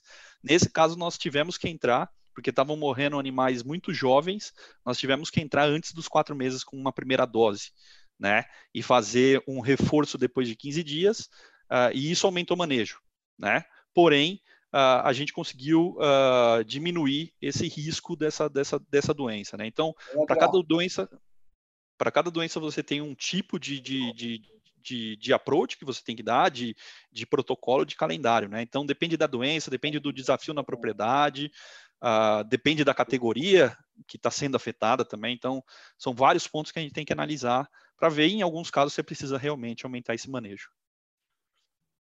Beleza. Tem um comentário aqui do José Manuel de Moura Filho em relação à resposta da pergunta do Marcos Veiga. Lembrar que animais PI que foram expostos a cepas não citopatogênicas desenvolverão a doença das mucosas. Observação. É, tá. É, aí, é, na verdade, o que acontece é que para a formação do animal persistentemente infectado, o, vírus da BVD, por ser um RNA, ele é muito mutagênico. Então, a gente tem um grupo muito grande, né, uma diversidade muito grande dentro do BVD. É, e aí o que infecta durante a gestação, o que é o não, o vírus não o não citopático é o que gera a formação do PI. E aí quando esse PI tem seis a oito meses de idade, alguns animais, não todos, podem desenvolver a doença das mucosas, que é 100% fatal praticamente. E a cepa, que geralmente é identificada nesses animais que apresentam doença das mucosas, é biotipo citopático. Então, não é um não citopático, que foi o que infectou a vaca na gestação. Então, tem várias teorias sobre isso.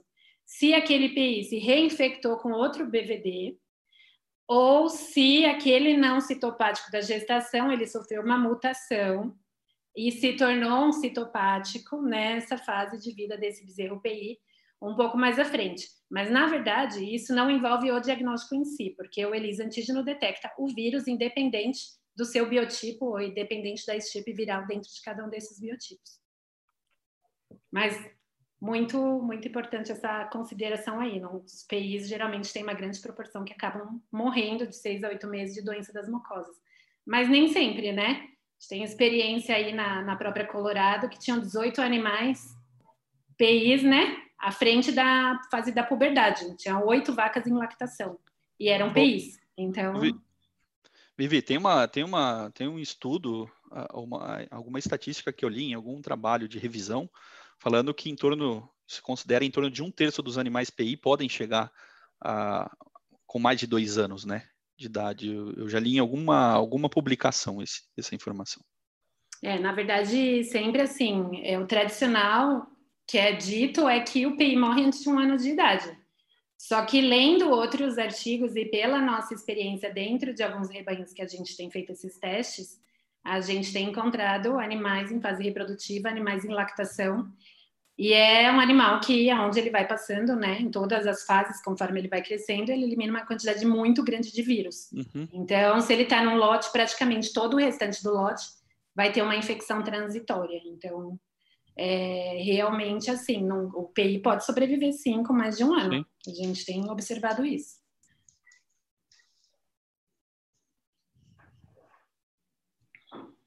Para a gente chegando aos finalmente aqui, né, para respeitar o horário, estamos aí com, praticamente no tempo já.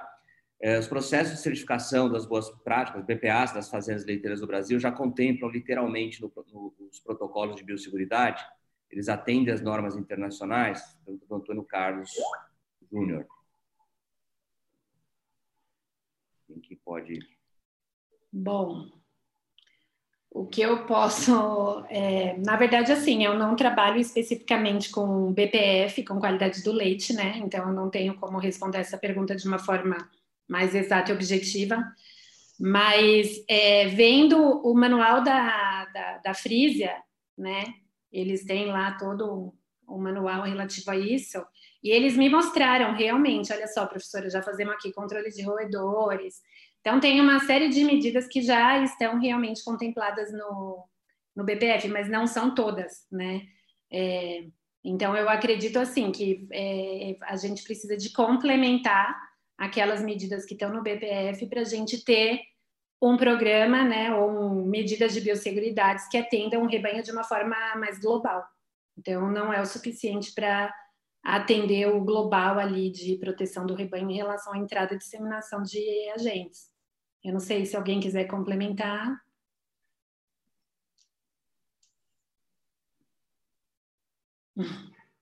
Eu posso complementar? Sim, seria muito bom. É.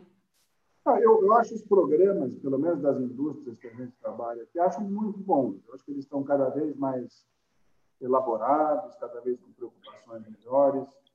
É, eu, eu tenho a impressão que eles estão num bom caminho.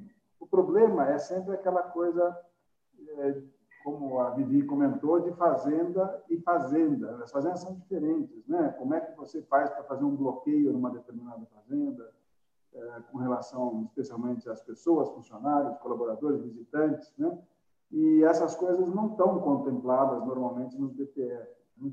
É, por exemplo, um embarcador separado para é, animal descarte ou para bezerro neonato, né? É, tudo bem, pode ser lançado lá como ideia, mas não é uma exigência e talvez nem poderia ser porque não cabe a todos, né?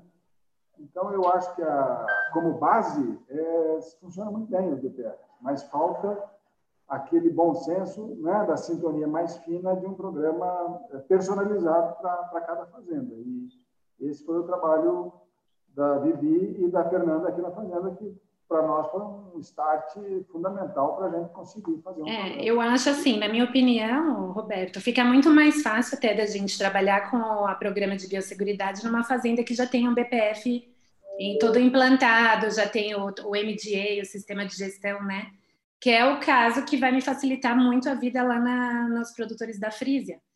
Mas é, pelo que a gente já olhou, isso realmente é um atendimento parcial e a gente precisa de um, de um trabalho um pouco mais global, né? Mas já é um, um grande passo, eu acho que já facilita bastante. Legal. Tem duas perguntinhas rápidas aqui, vou pedir para eles serem breves. E depois tem uma pergunta final aqui, chegou do Pérez de novo, uma outra pergunta que eu acho que dá um fechamento bom aí para a gente é, fechar o nosso, nosso programa. Sérgio, é, por que pensar em um reforço para a vacina Bruxel, é, na brucelose? É, e na apresentação está prevista para a idade de 4 a 5 meses a vacinação. Gostaria que ele explicasse. Elaine de Miguel Pereira, Rio de Janeiro. Bom, isso daí é uma interrogação, Marcelo, Elaine, é muito boa a sua pergunta. Na realidade, hoje a gente sabe, nós, pelo menos aqui na nossa região do estado de São Paulo, o, o Ministério é, nos obriga a vacinar bezerra nessa faixa etária. E nós temos um problema muito sério aqui com tristeza parasitária. E muitas das vezes que a gente vacina uma bezerra, ela está saindo de um quadro de tristeza, ou então você vacina e ela está entrando num quadro de tristeza. E praticamente a capacidade dela responder essa vacina, ela está comprometida. Bom, nós já sabemos também que nenhuma vacina é 100%. Nenhuma, inclusive as de um ano não são 100%. Então, de cara, eu acredito que a gente sai, a Viviane pode até me ajudar, mas quando você vacina 100 bezerras de uma boa vacina para brucelose talvez você consiga 70%, 75% de uma resposta, e esse número já é bom. Ou seja, de cara, 30% já não tem imunidade nenhuma. Se você aliar isso a uma tristeza parasitária, naquela faixa etária onde nós mais temos tristeza, mais uma faixa vai ser perdida. Então, assim, quando a gente chegar na fase adulta, muitas dessas bezerras não têm qualquer, qualquer chance de ter imunidade. Como nós temos todos esses problemas de animais de fora, Todas essas coisas a gente está sempre descoberto com algum risco. A ideia também é discutir qual é o tempo de resposta, de resposta imunológica, dois anos, três anos, quatro anos. Uma vaca que tem cinco crias ou quatro crias, ela tem condição de ainda ter resposta daquela vacina que ela tomou com três meses de idade durante um surto de tristeza? Eu acho que não. Então, talvez com o advento da vacina agora, que você possa usar que é a RB51, é, você pode continuar fazendo exame sem nenhum problema, talvez valha a pena a gente pensar nisso. Por isso a interrogação, esse é o meu conceito, e eu gostaria que a Viviane é, elaborasse com a gente se ela tiver alguma coisa, se ela combinar ou concordar com isso.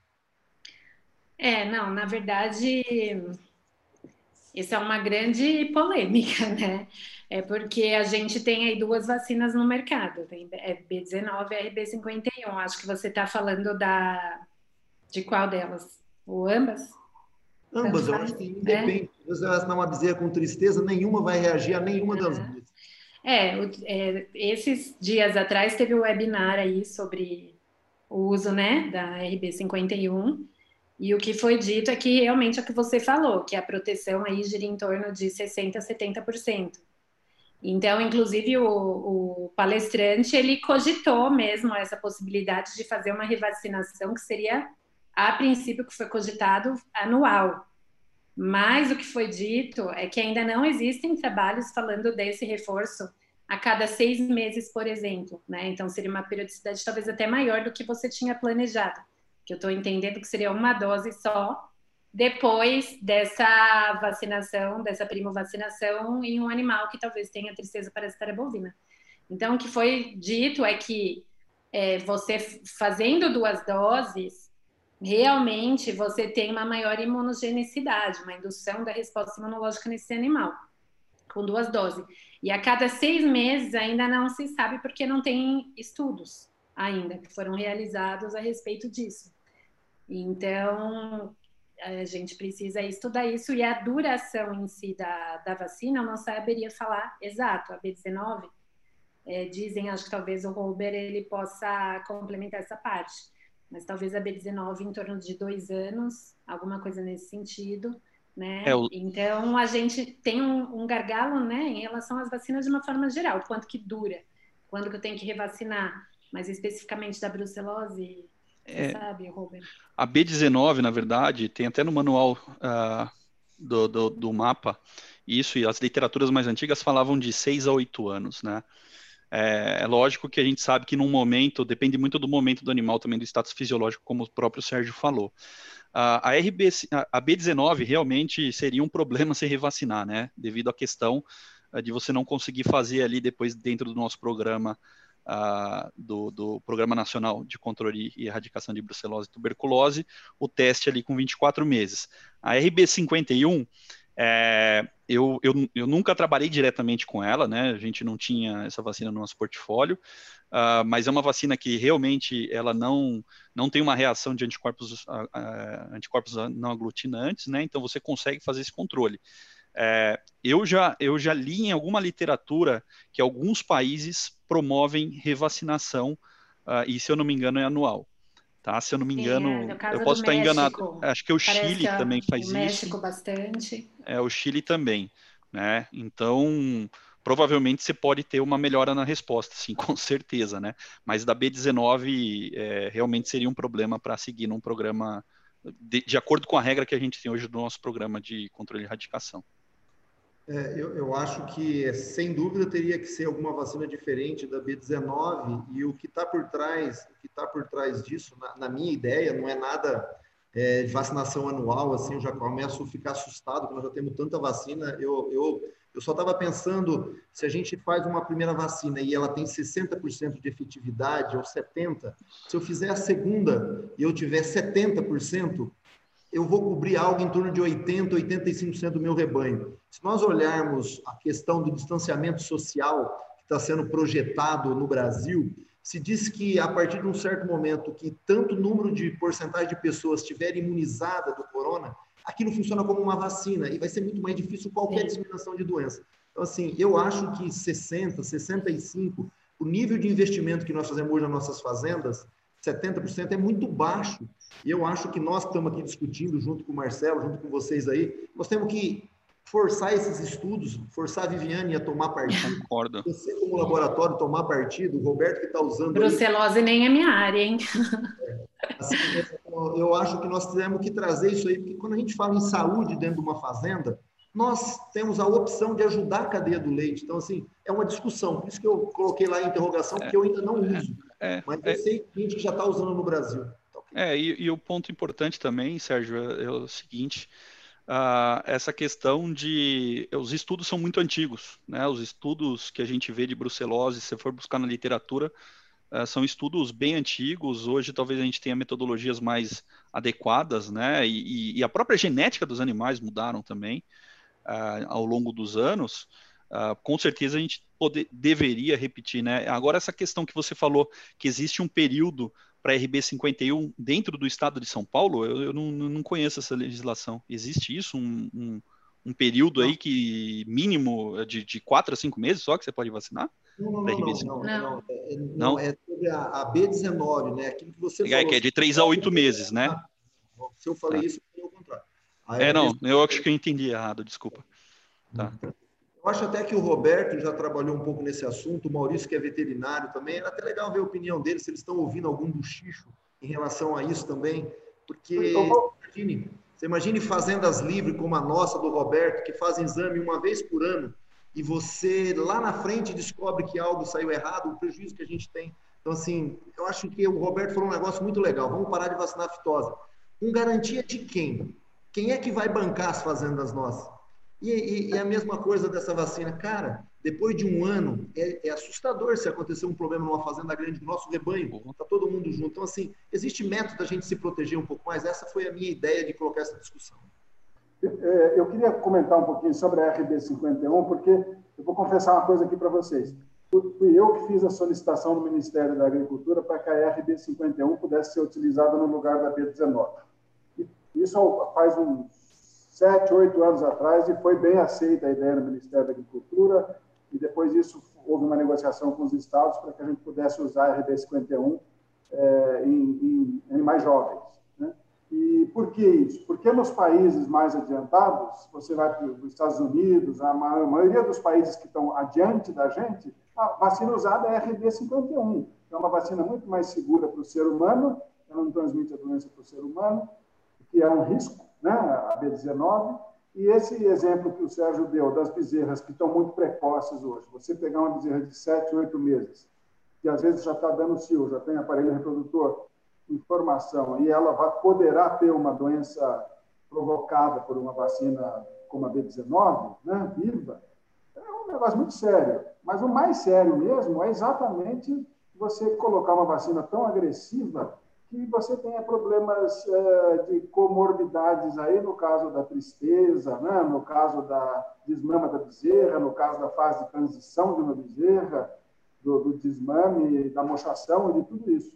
Então, assim, faz todo sentido usar a RB51, né? e, se for o caso, revacinar. Mas nos rebanhos é, livres de brucelose, certificados livres de brucelose, você ter uma taxa de 65, 70, 75% de cobertura, para um rebanho que já está livre da doença, o risco é baixíssimo. Então, eu só queria dar o pitaco aí, que eu acho assim, a RB51 é, para mim, uma enorme evolução na, na, especialidade aqui de gado de produção europeu, que tem uma precocidade muito diferente do zebu, né? que tem uma precocidade muito diferente do animal criado a pasto, então, eu acho que isso teria que ser observado em algum momento, né? a Robert colocou isso, e eu acho que foi uma grande evolução, sim. Não sei se nós estamos fugindo um pouco do tema aí do simpósio. É, deixa eu só, só complementar rapidinho. Eu estou aqui conversando com o professor Marcos Bryan, aqui, que é o expert em brucelose aqui da USP, e ele tem ajudado a gente nesse suporte. Ele está falando que a duração, tanto da B19 quanto da RB51 da imunidade, é de seis anos, que ele não tem experiência com revacinação anual e que ele acha que talvez alguns animais que estão em uma fase, um, um período de maior suscetibilidade, que talvez sejam os animais que a gente tem que olhar com mais atenção, pensando nessa questão de revacinação. Por exemplo, animais que são mais velhos, até pelo tempo de duração da imunidade da, induzida pela vacina, né? É, que, que seria aí os animais que a gente teria que olhar de uma forma um pouco mais carinhosa em relação a esses protocolos de revacinação. Beleza. Pessoal, é, bom, chegou um comentário aqui que é, o grupo de estudos da professora Elaine na UFLA tem conduzido estudos nesse sentido, com melhor idade para vacinação, comparação de respostas das duas vacinas, etc. Em breve devem ser artigos novos com esses estudos conduzidos no Brasil. Tá? Para finalizar, chegou uma, uma pergunta aqui do, do Périx, né, lá de Fortaleza, que é a questão da. Bom, parabéns aos. Oi, parabéns. Agora que eu sei quem é o Péricles. Tchau, Péricles. Um abraço. não deve ter outro no Brasil com esse nome, né? Ah, nós conhecemos é, ele muito ainda bem. Ainda mais em Fortaleza, né? ah, sim, não, é uma pessoa sensacional, não tem como esquecer. É, parabéns aos palestrantes pela qualidade apresentada e objetividade, aos quais tenho muito apreço. Como vocês enxergam essas ações de biosseguridade nas suas fazendas sem uma efetivação do Estado federativo? Estamos cercados por propriedades e que muitas nunca irão agir. Quem faz algo paga a conta sozinho, como citado pelo Roberto, ainda terá que agregar mais no seu produto para pagar a conta. Quem quer comentar, ou a gente comenta isso, e com isso a gente faz um fechamento aí dessa conversa. É, eu posso Pode, pode falar, então. Depois eu só quero complementar uma coisinha. Não, eu só ia pedir para o Maurício complementar. não, não. Vou, falar, então, das duas últimas questões. A RB51 faz parte do nosso calendário vacinal também. Nós vacinamos com a RB com a B19 aos 3 a 5 meses, nós antecipamos, não vamos além dos 5 meses, e fazemos a revacinação com a RB51 na pré-entrada da reprodução todos os animais, faz parte do nosso calendário há mais de 5, 6 anos. E com relação à pergunta do Péricles, eu acho que é, é, fazendo e corrigindo e a normatização vai vir aos poucos. Nós não temos que esperar o Estado para definir aquilo que a gente já sabe que é necessário, que é nosso dever de casa fazer. Então, na minha visão, eu acho que nosso nosso grande desafio agora é fazer isso de uma forma prática, uma forma que não não vai atender todas as fazendas, mas que atenda uma boa maioria das fazendas, pelo menos aquelas que estão com, com vontade de fazer. E a normatização, nós temos que participar dela para que ela também não seja um entrave para o nosso negócio. Acho que nós temos que colaborar para que a normatização seja algo efetivo e prático. Mas vamos fazendo. E obrigado pela oportunidade de estar com vocês. Obrigado, Maurício. Quem quer comentar a colocação do Péricles? Eu vou colocar só rapidinho é, um questionamento que eu estava conversando com, com o pessoal da avicultura. É, aquele esquema de elos, né, super rigoroso que eles trabalham. Então, eles falaram: olha, provavelmente na cadeia produtiva de, do leite vai ser muito difícil de vocês começarem dessa forma, né? E o que foi comentado é que justamente o que a gente está fazendo agora são é, ações que são voluntárias, que partem de cada uma das fazendas. Então, a gente não tem a regulamentação toda como tem na avicultura. E por isso, a gente fica realmente aí susceptível a essa situação aí que o, que o Pericles colocou, mas eu também acredito que vai ser o caminho, né? Eu, eu acredito muito que todo esse trabalho da, da Frisia em si, eu acho que pelo tamanho da cooperativa dentro do, do Brasil, eu acho que ele vai ter um, um reforço positivo em relação a essa necessidade da gente ter uma regulamentação que talvez inicialmente não acredito que tenha que ser rigorosa, mas é, um, é necessário, porque não adianta você proteger a sua propriedade e o vizinho do lado, né, não, infelizmente não executar nenhum tipo de ação. Eu, eu gostaria de comentar também, eu, eu acho que se existe um papel do governo, né, que é importantíssimo, é o papel normatizador e fiscalizador ele não precisaria interferir nas outras coisas, na questão de negócios, como interfere, na questão eh, de diversas outras eh, entradas que ele faz nos negócios particulares, mas esse papel de normatizador e fiscalizador ele deveria cumprir. E eu acho fundamental que a gente ajude isso. Até tô, vou contar um projetinho que nós estamos fazendo aqui, junto com a defesa do Estado de São Paulo, de coletar sangue de Java porcos abatidos por controladores de Java porcos, que é permitido por lei, né? e pesquisar nesse sangue é, diversas coisas, entre eles a peste suína clássica.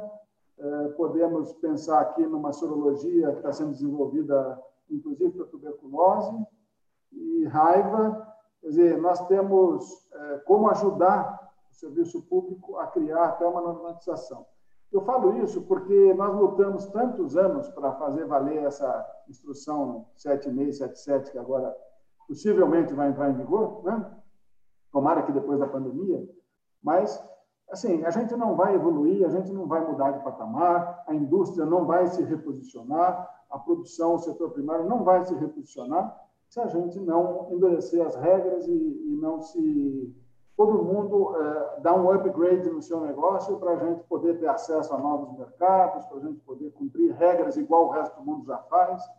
A gente tem que parar de achar que nós estamos corretos e os outros estão errados, ou que a roda precisa ser reinventada. Né? Acho que tem tanta coisa boa acontecendo e a, gente deveria incentivar esse posicionamento, inclusive do governo no papel normatizador e fiscalizador, na minha opinião. Legal. Alguém? Sérgio? É, eu acho que a pergunta do Pérez é bem interessante. Eu gostei muito da colocação do Maurício e, e do Rô, porque eles trazem o detalhe da porteira para dentro, né? Assim, a gente às vezes parece que a gente está catequizando o padre, né? A gente fala muito para veterinário, falamos muito para pessoas iguais a nós, assim, mas nós vamos falar um pouco para a comunidade aí de fora. Mas voltando para a nossa comunidade aqui, que é a pergunta do Pérez, eu acho que, como nós acabamos de falar, essa questão do investimento que nós temos que fazer, já que o governo não cuidou dos nossos vizinhos, ela vai retornar em lucro para o nosso negócio, é a segurança do nosso negócio, é o benefício do nosso negócio. Isso vai ser parte da história que nós vamos poder contar da nossa cadeia. Então, assim, infelizmente, não vai dar para esperar o Estado ou o governo nos ajudar nisso daí. Tem muita gente boa trabalhando em Brasília, muita gente boa nas associações de classe trabalhando, a coisa está evoluindo, mas eu acho que a gente vai ter que fazer a nossa necessidade, sim. Isso, isso para laranja é assim. Você, como agora não sabe que os vizinhos às vezes não pulverizam o pomar dele, o cara pede licença para ir lá pulverizar, para ir lá cuidar de uma muda, porque aquela traz doença. Infelizmente, nós vamos ter que pensar com essa ideia, pensar grande, pensar em fazer uma saúde mais forte e fazer os investimentos que nós podemos fazer. Eu acho que vai depender muito da vontade de cada um nesse momento de fazer as mudanças que são necessárias. E essa questão dessa oportunidade da gente fundir essas novas diretrizes da cadeia do leite junto com o ministério, é aí que nós vamos entrar. É aí que nós temos que ajudar para que a coisa saia boa também para quem está da porteira para dentro, porque senão fica aquele negócio de Brasília e nós não conseguimos viver aquilo. E é muito difícil para quem está aqui no campo. É, talvez vocês não saibam, mas algumas mudanças que foram feitas agora para você declarar exame de brucelose e tuberculose, você gasta um dia para digitar uma fazenda grande, você vai ficar louco com isso, né? Eu já estou também mexendo para ver como é que nós vamos fazer isso. O veterinário que for fazer esse lançamento vai ficar louco, porque ficou muito complicado. Ou seja, nós precisamos trabalhar nessas leis para que a gente consiga fazer as coisas acontecer da maneira correta e que nós façamos a nossa parte, que é fazer bem feito todo dia, todo dia.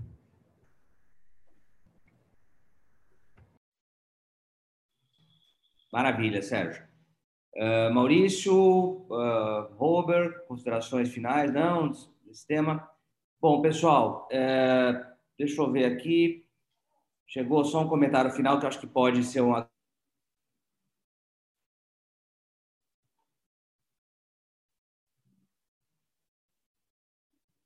agradecimento né, da Sônia Bodrense conosco sobre o tema. Obrigada à equipe organizadora pelo evento. Né? É, eu quero agradecer a presença de, dos, dos, três aí, né, dos três produtores, do Maurício, do Roberto e do Sérgio, que mais uma vez mostram é, o nível em que está né, a pecuária leiteira de ponta no Brasil. Acho que isso que fica cada vez mais claro, né? A gente que acompanha já há muitos anos esses produtores vê que a, a, a barra está lá em cima, né? E com eles muitos outros. E acho que essa função também de fazer com que mais pessoas é, tem um upgrade, né, como o Roberto colocou, eu acho que é fundamental, né? Eu queria agradecer à professora Viviane pela disponibilidade, pela né, brilhante explanação, pela experiência que ela tem, né? É sempre bom contar com ela. Dizer que Obrigada. tanto ela, quanto o Roberto, quanto o Maurício, quanto o Sérgio tem materiais no EducaPoint, né, nas plataformas de treinamento, estão fazendo aqui um propagandazinha, né? E agradecer também o Robert né, e a Beringer por mais uma vez estar com a gente nesse programa. Uh, e dizer a vocês que a gente, na semana que vem, no dia 12, vamos ter um outro programa uh, sobre bem-estar animal, um tema que, obviamente, se conecta com esse tema uh, da biosseguridade, não só do ponto de vista de, de, de, produção, né, de eficiência, etc., mas também do ponto de vista de consumo, mercado, direito de produzir. Né? Cada vez mais esses assuntos vão estar na pauta aí do setor. Né?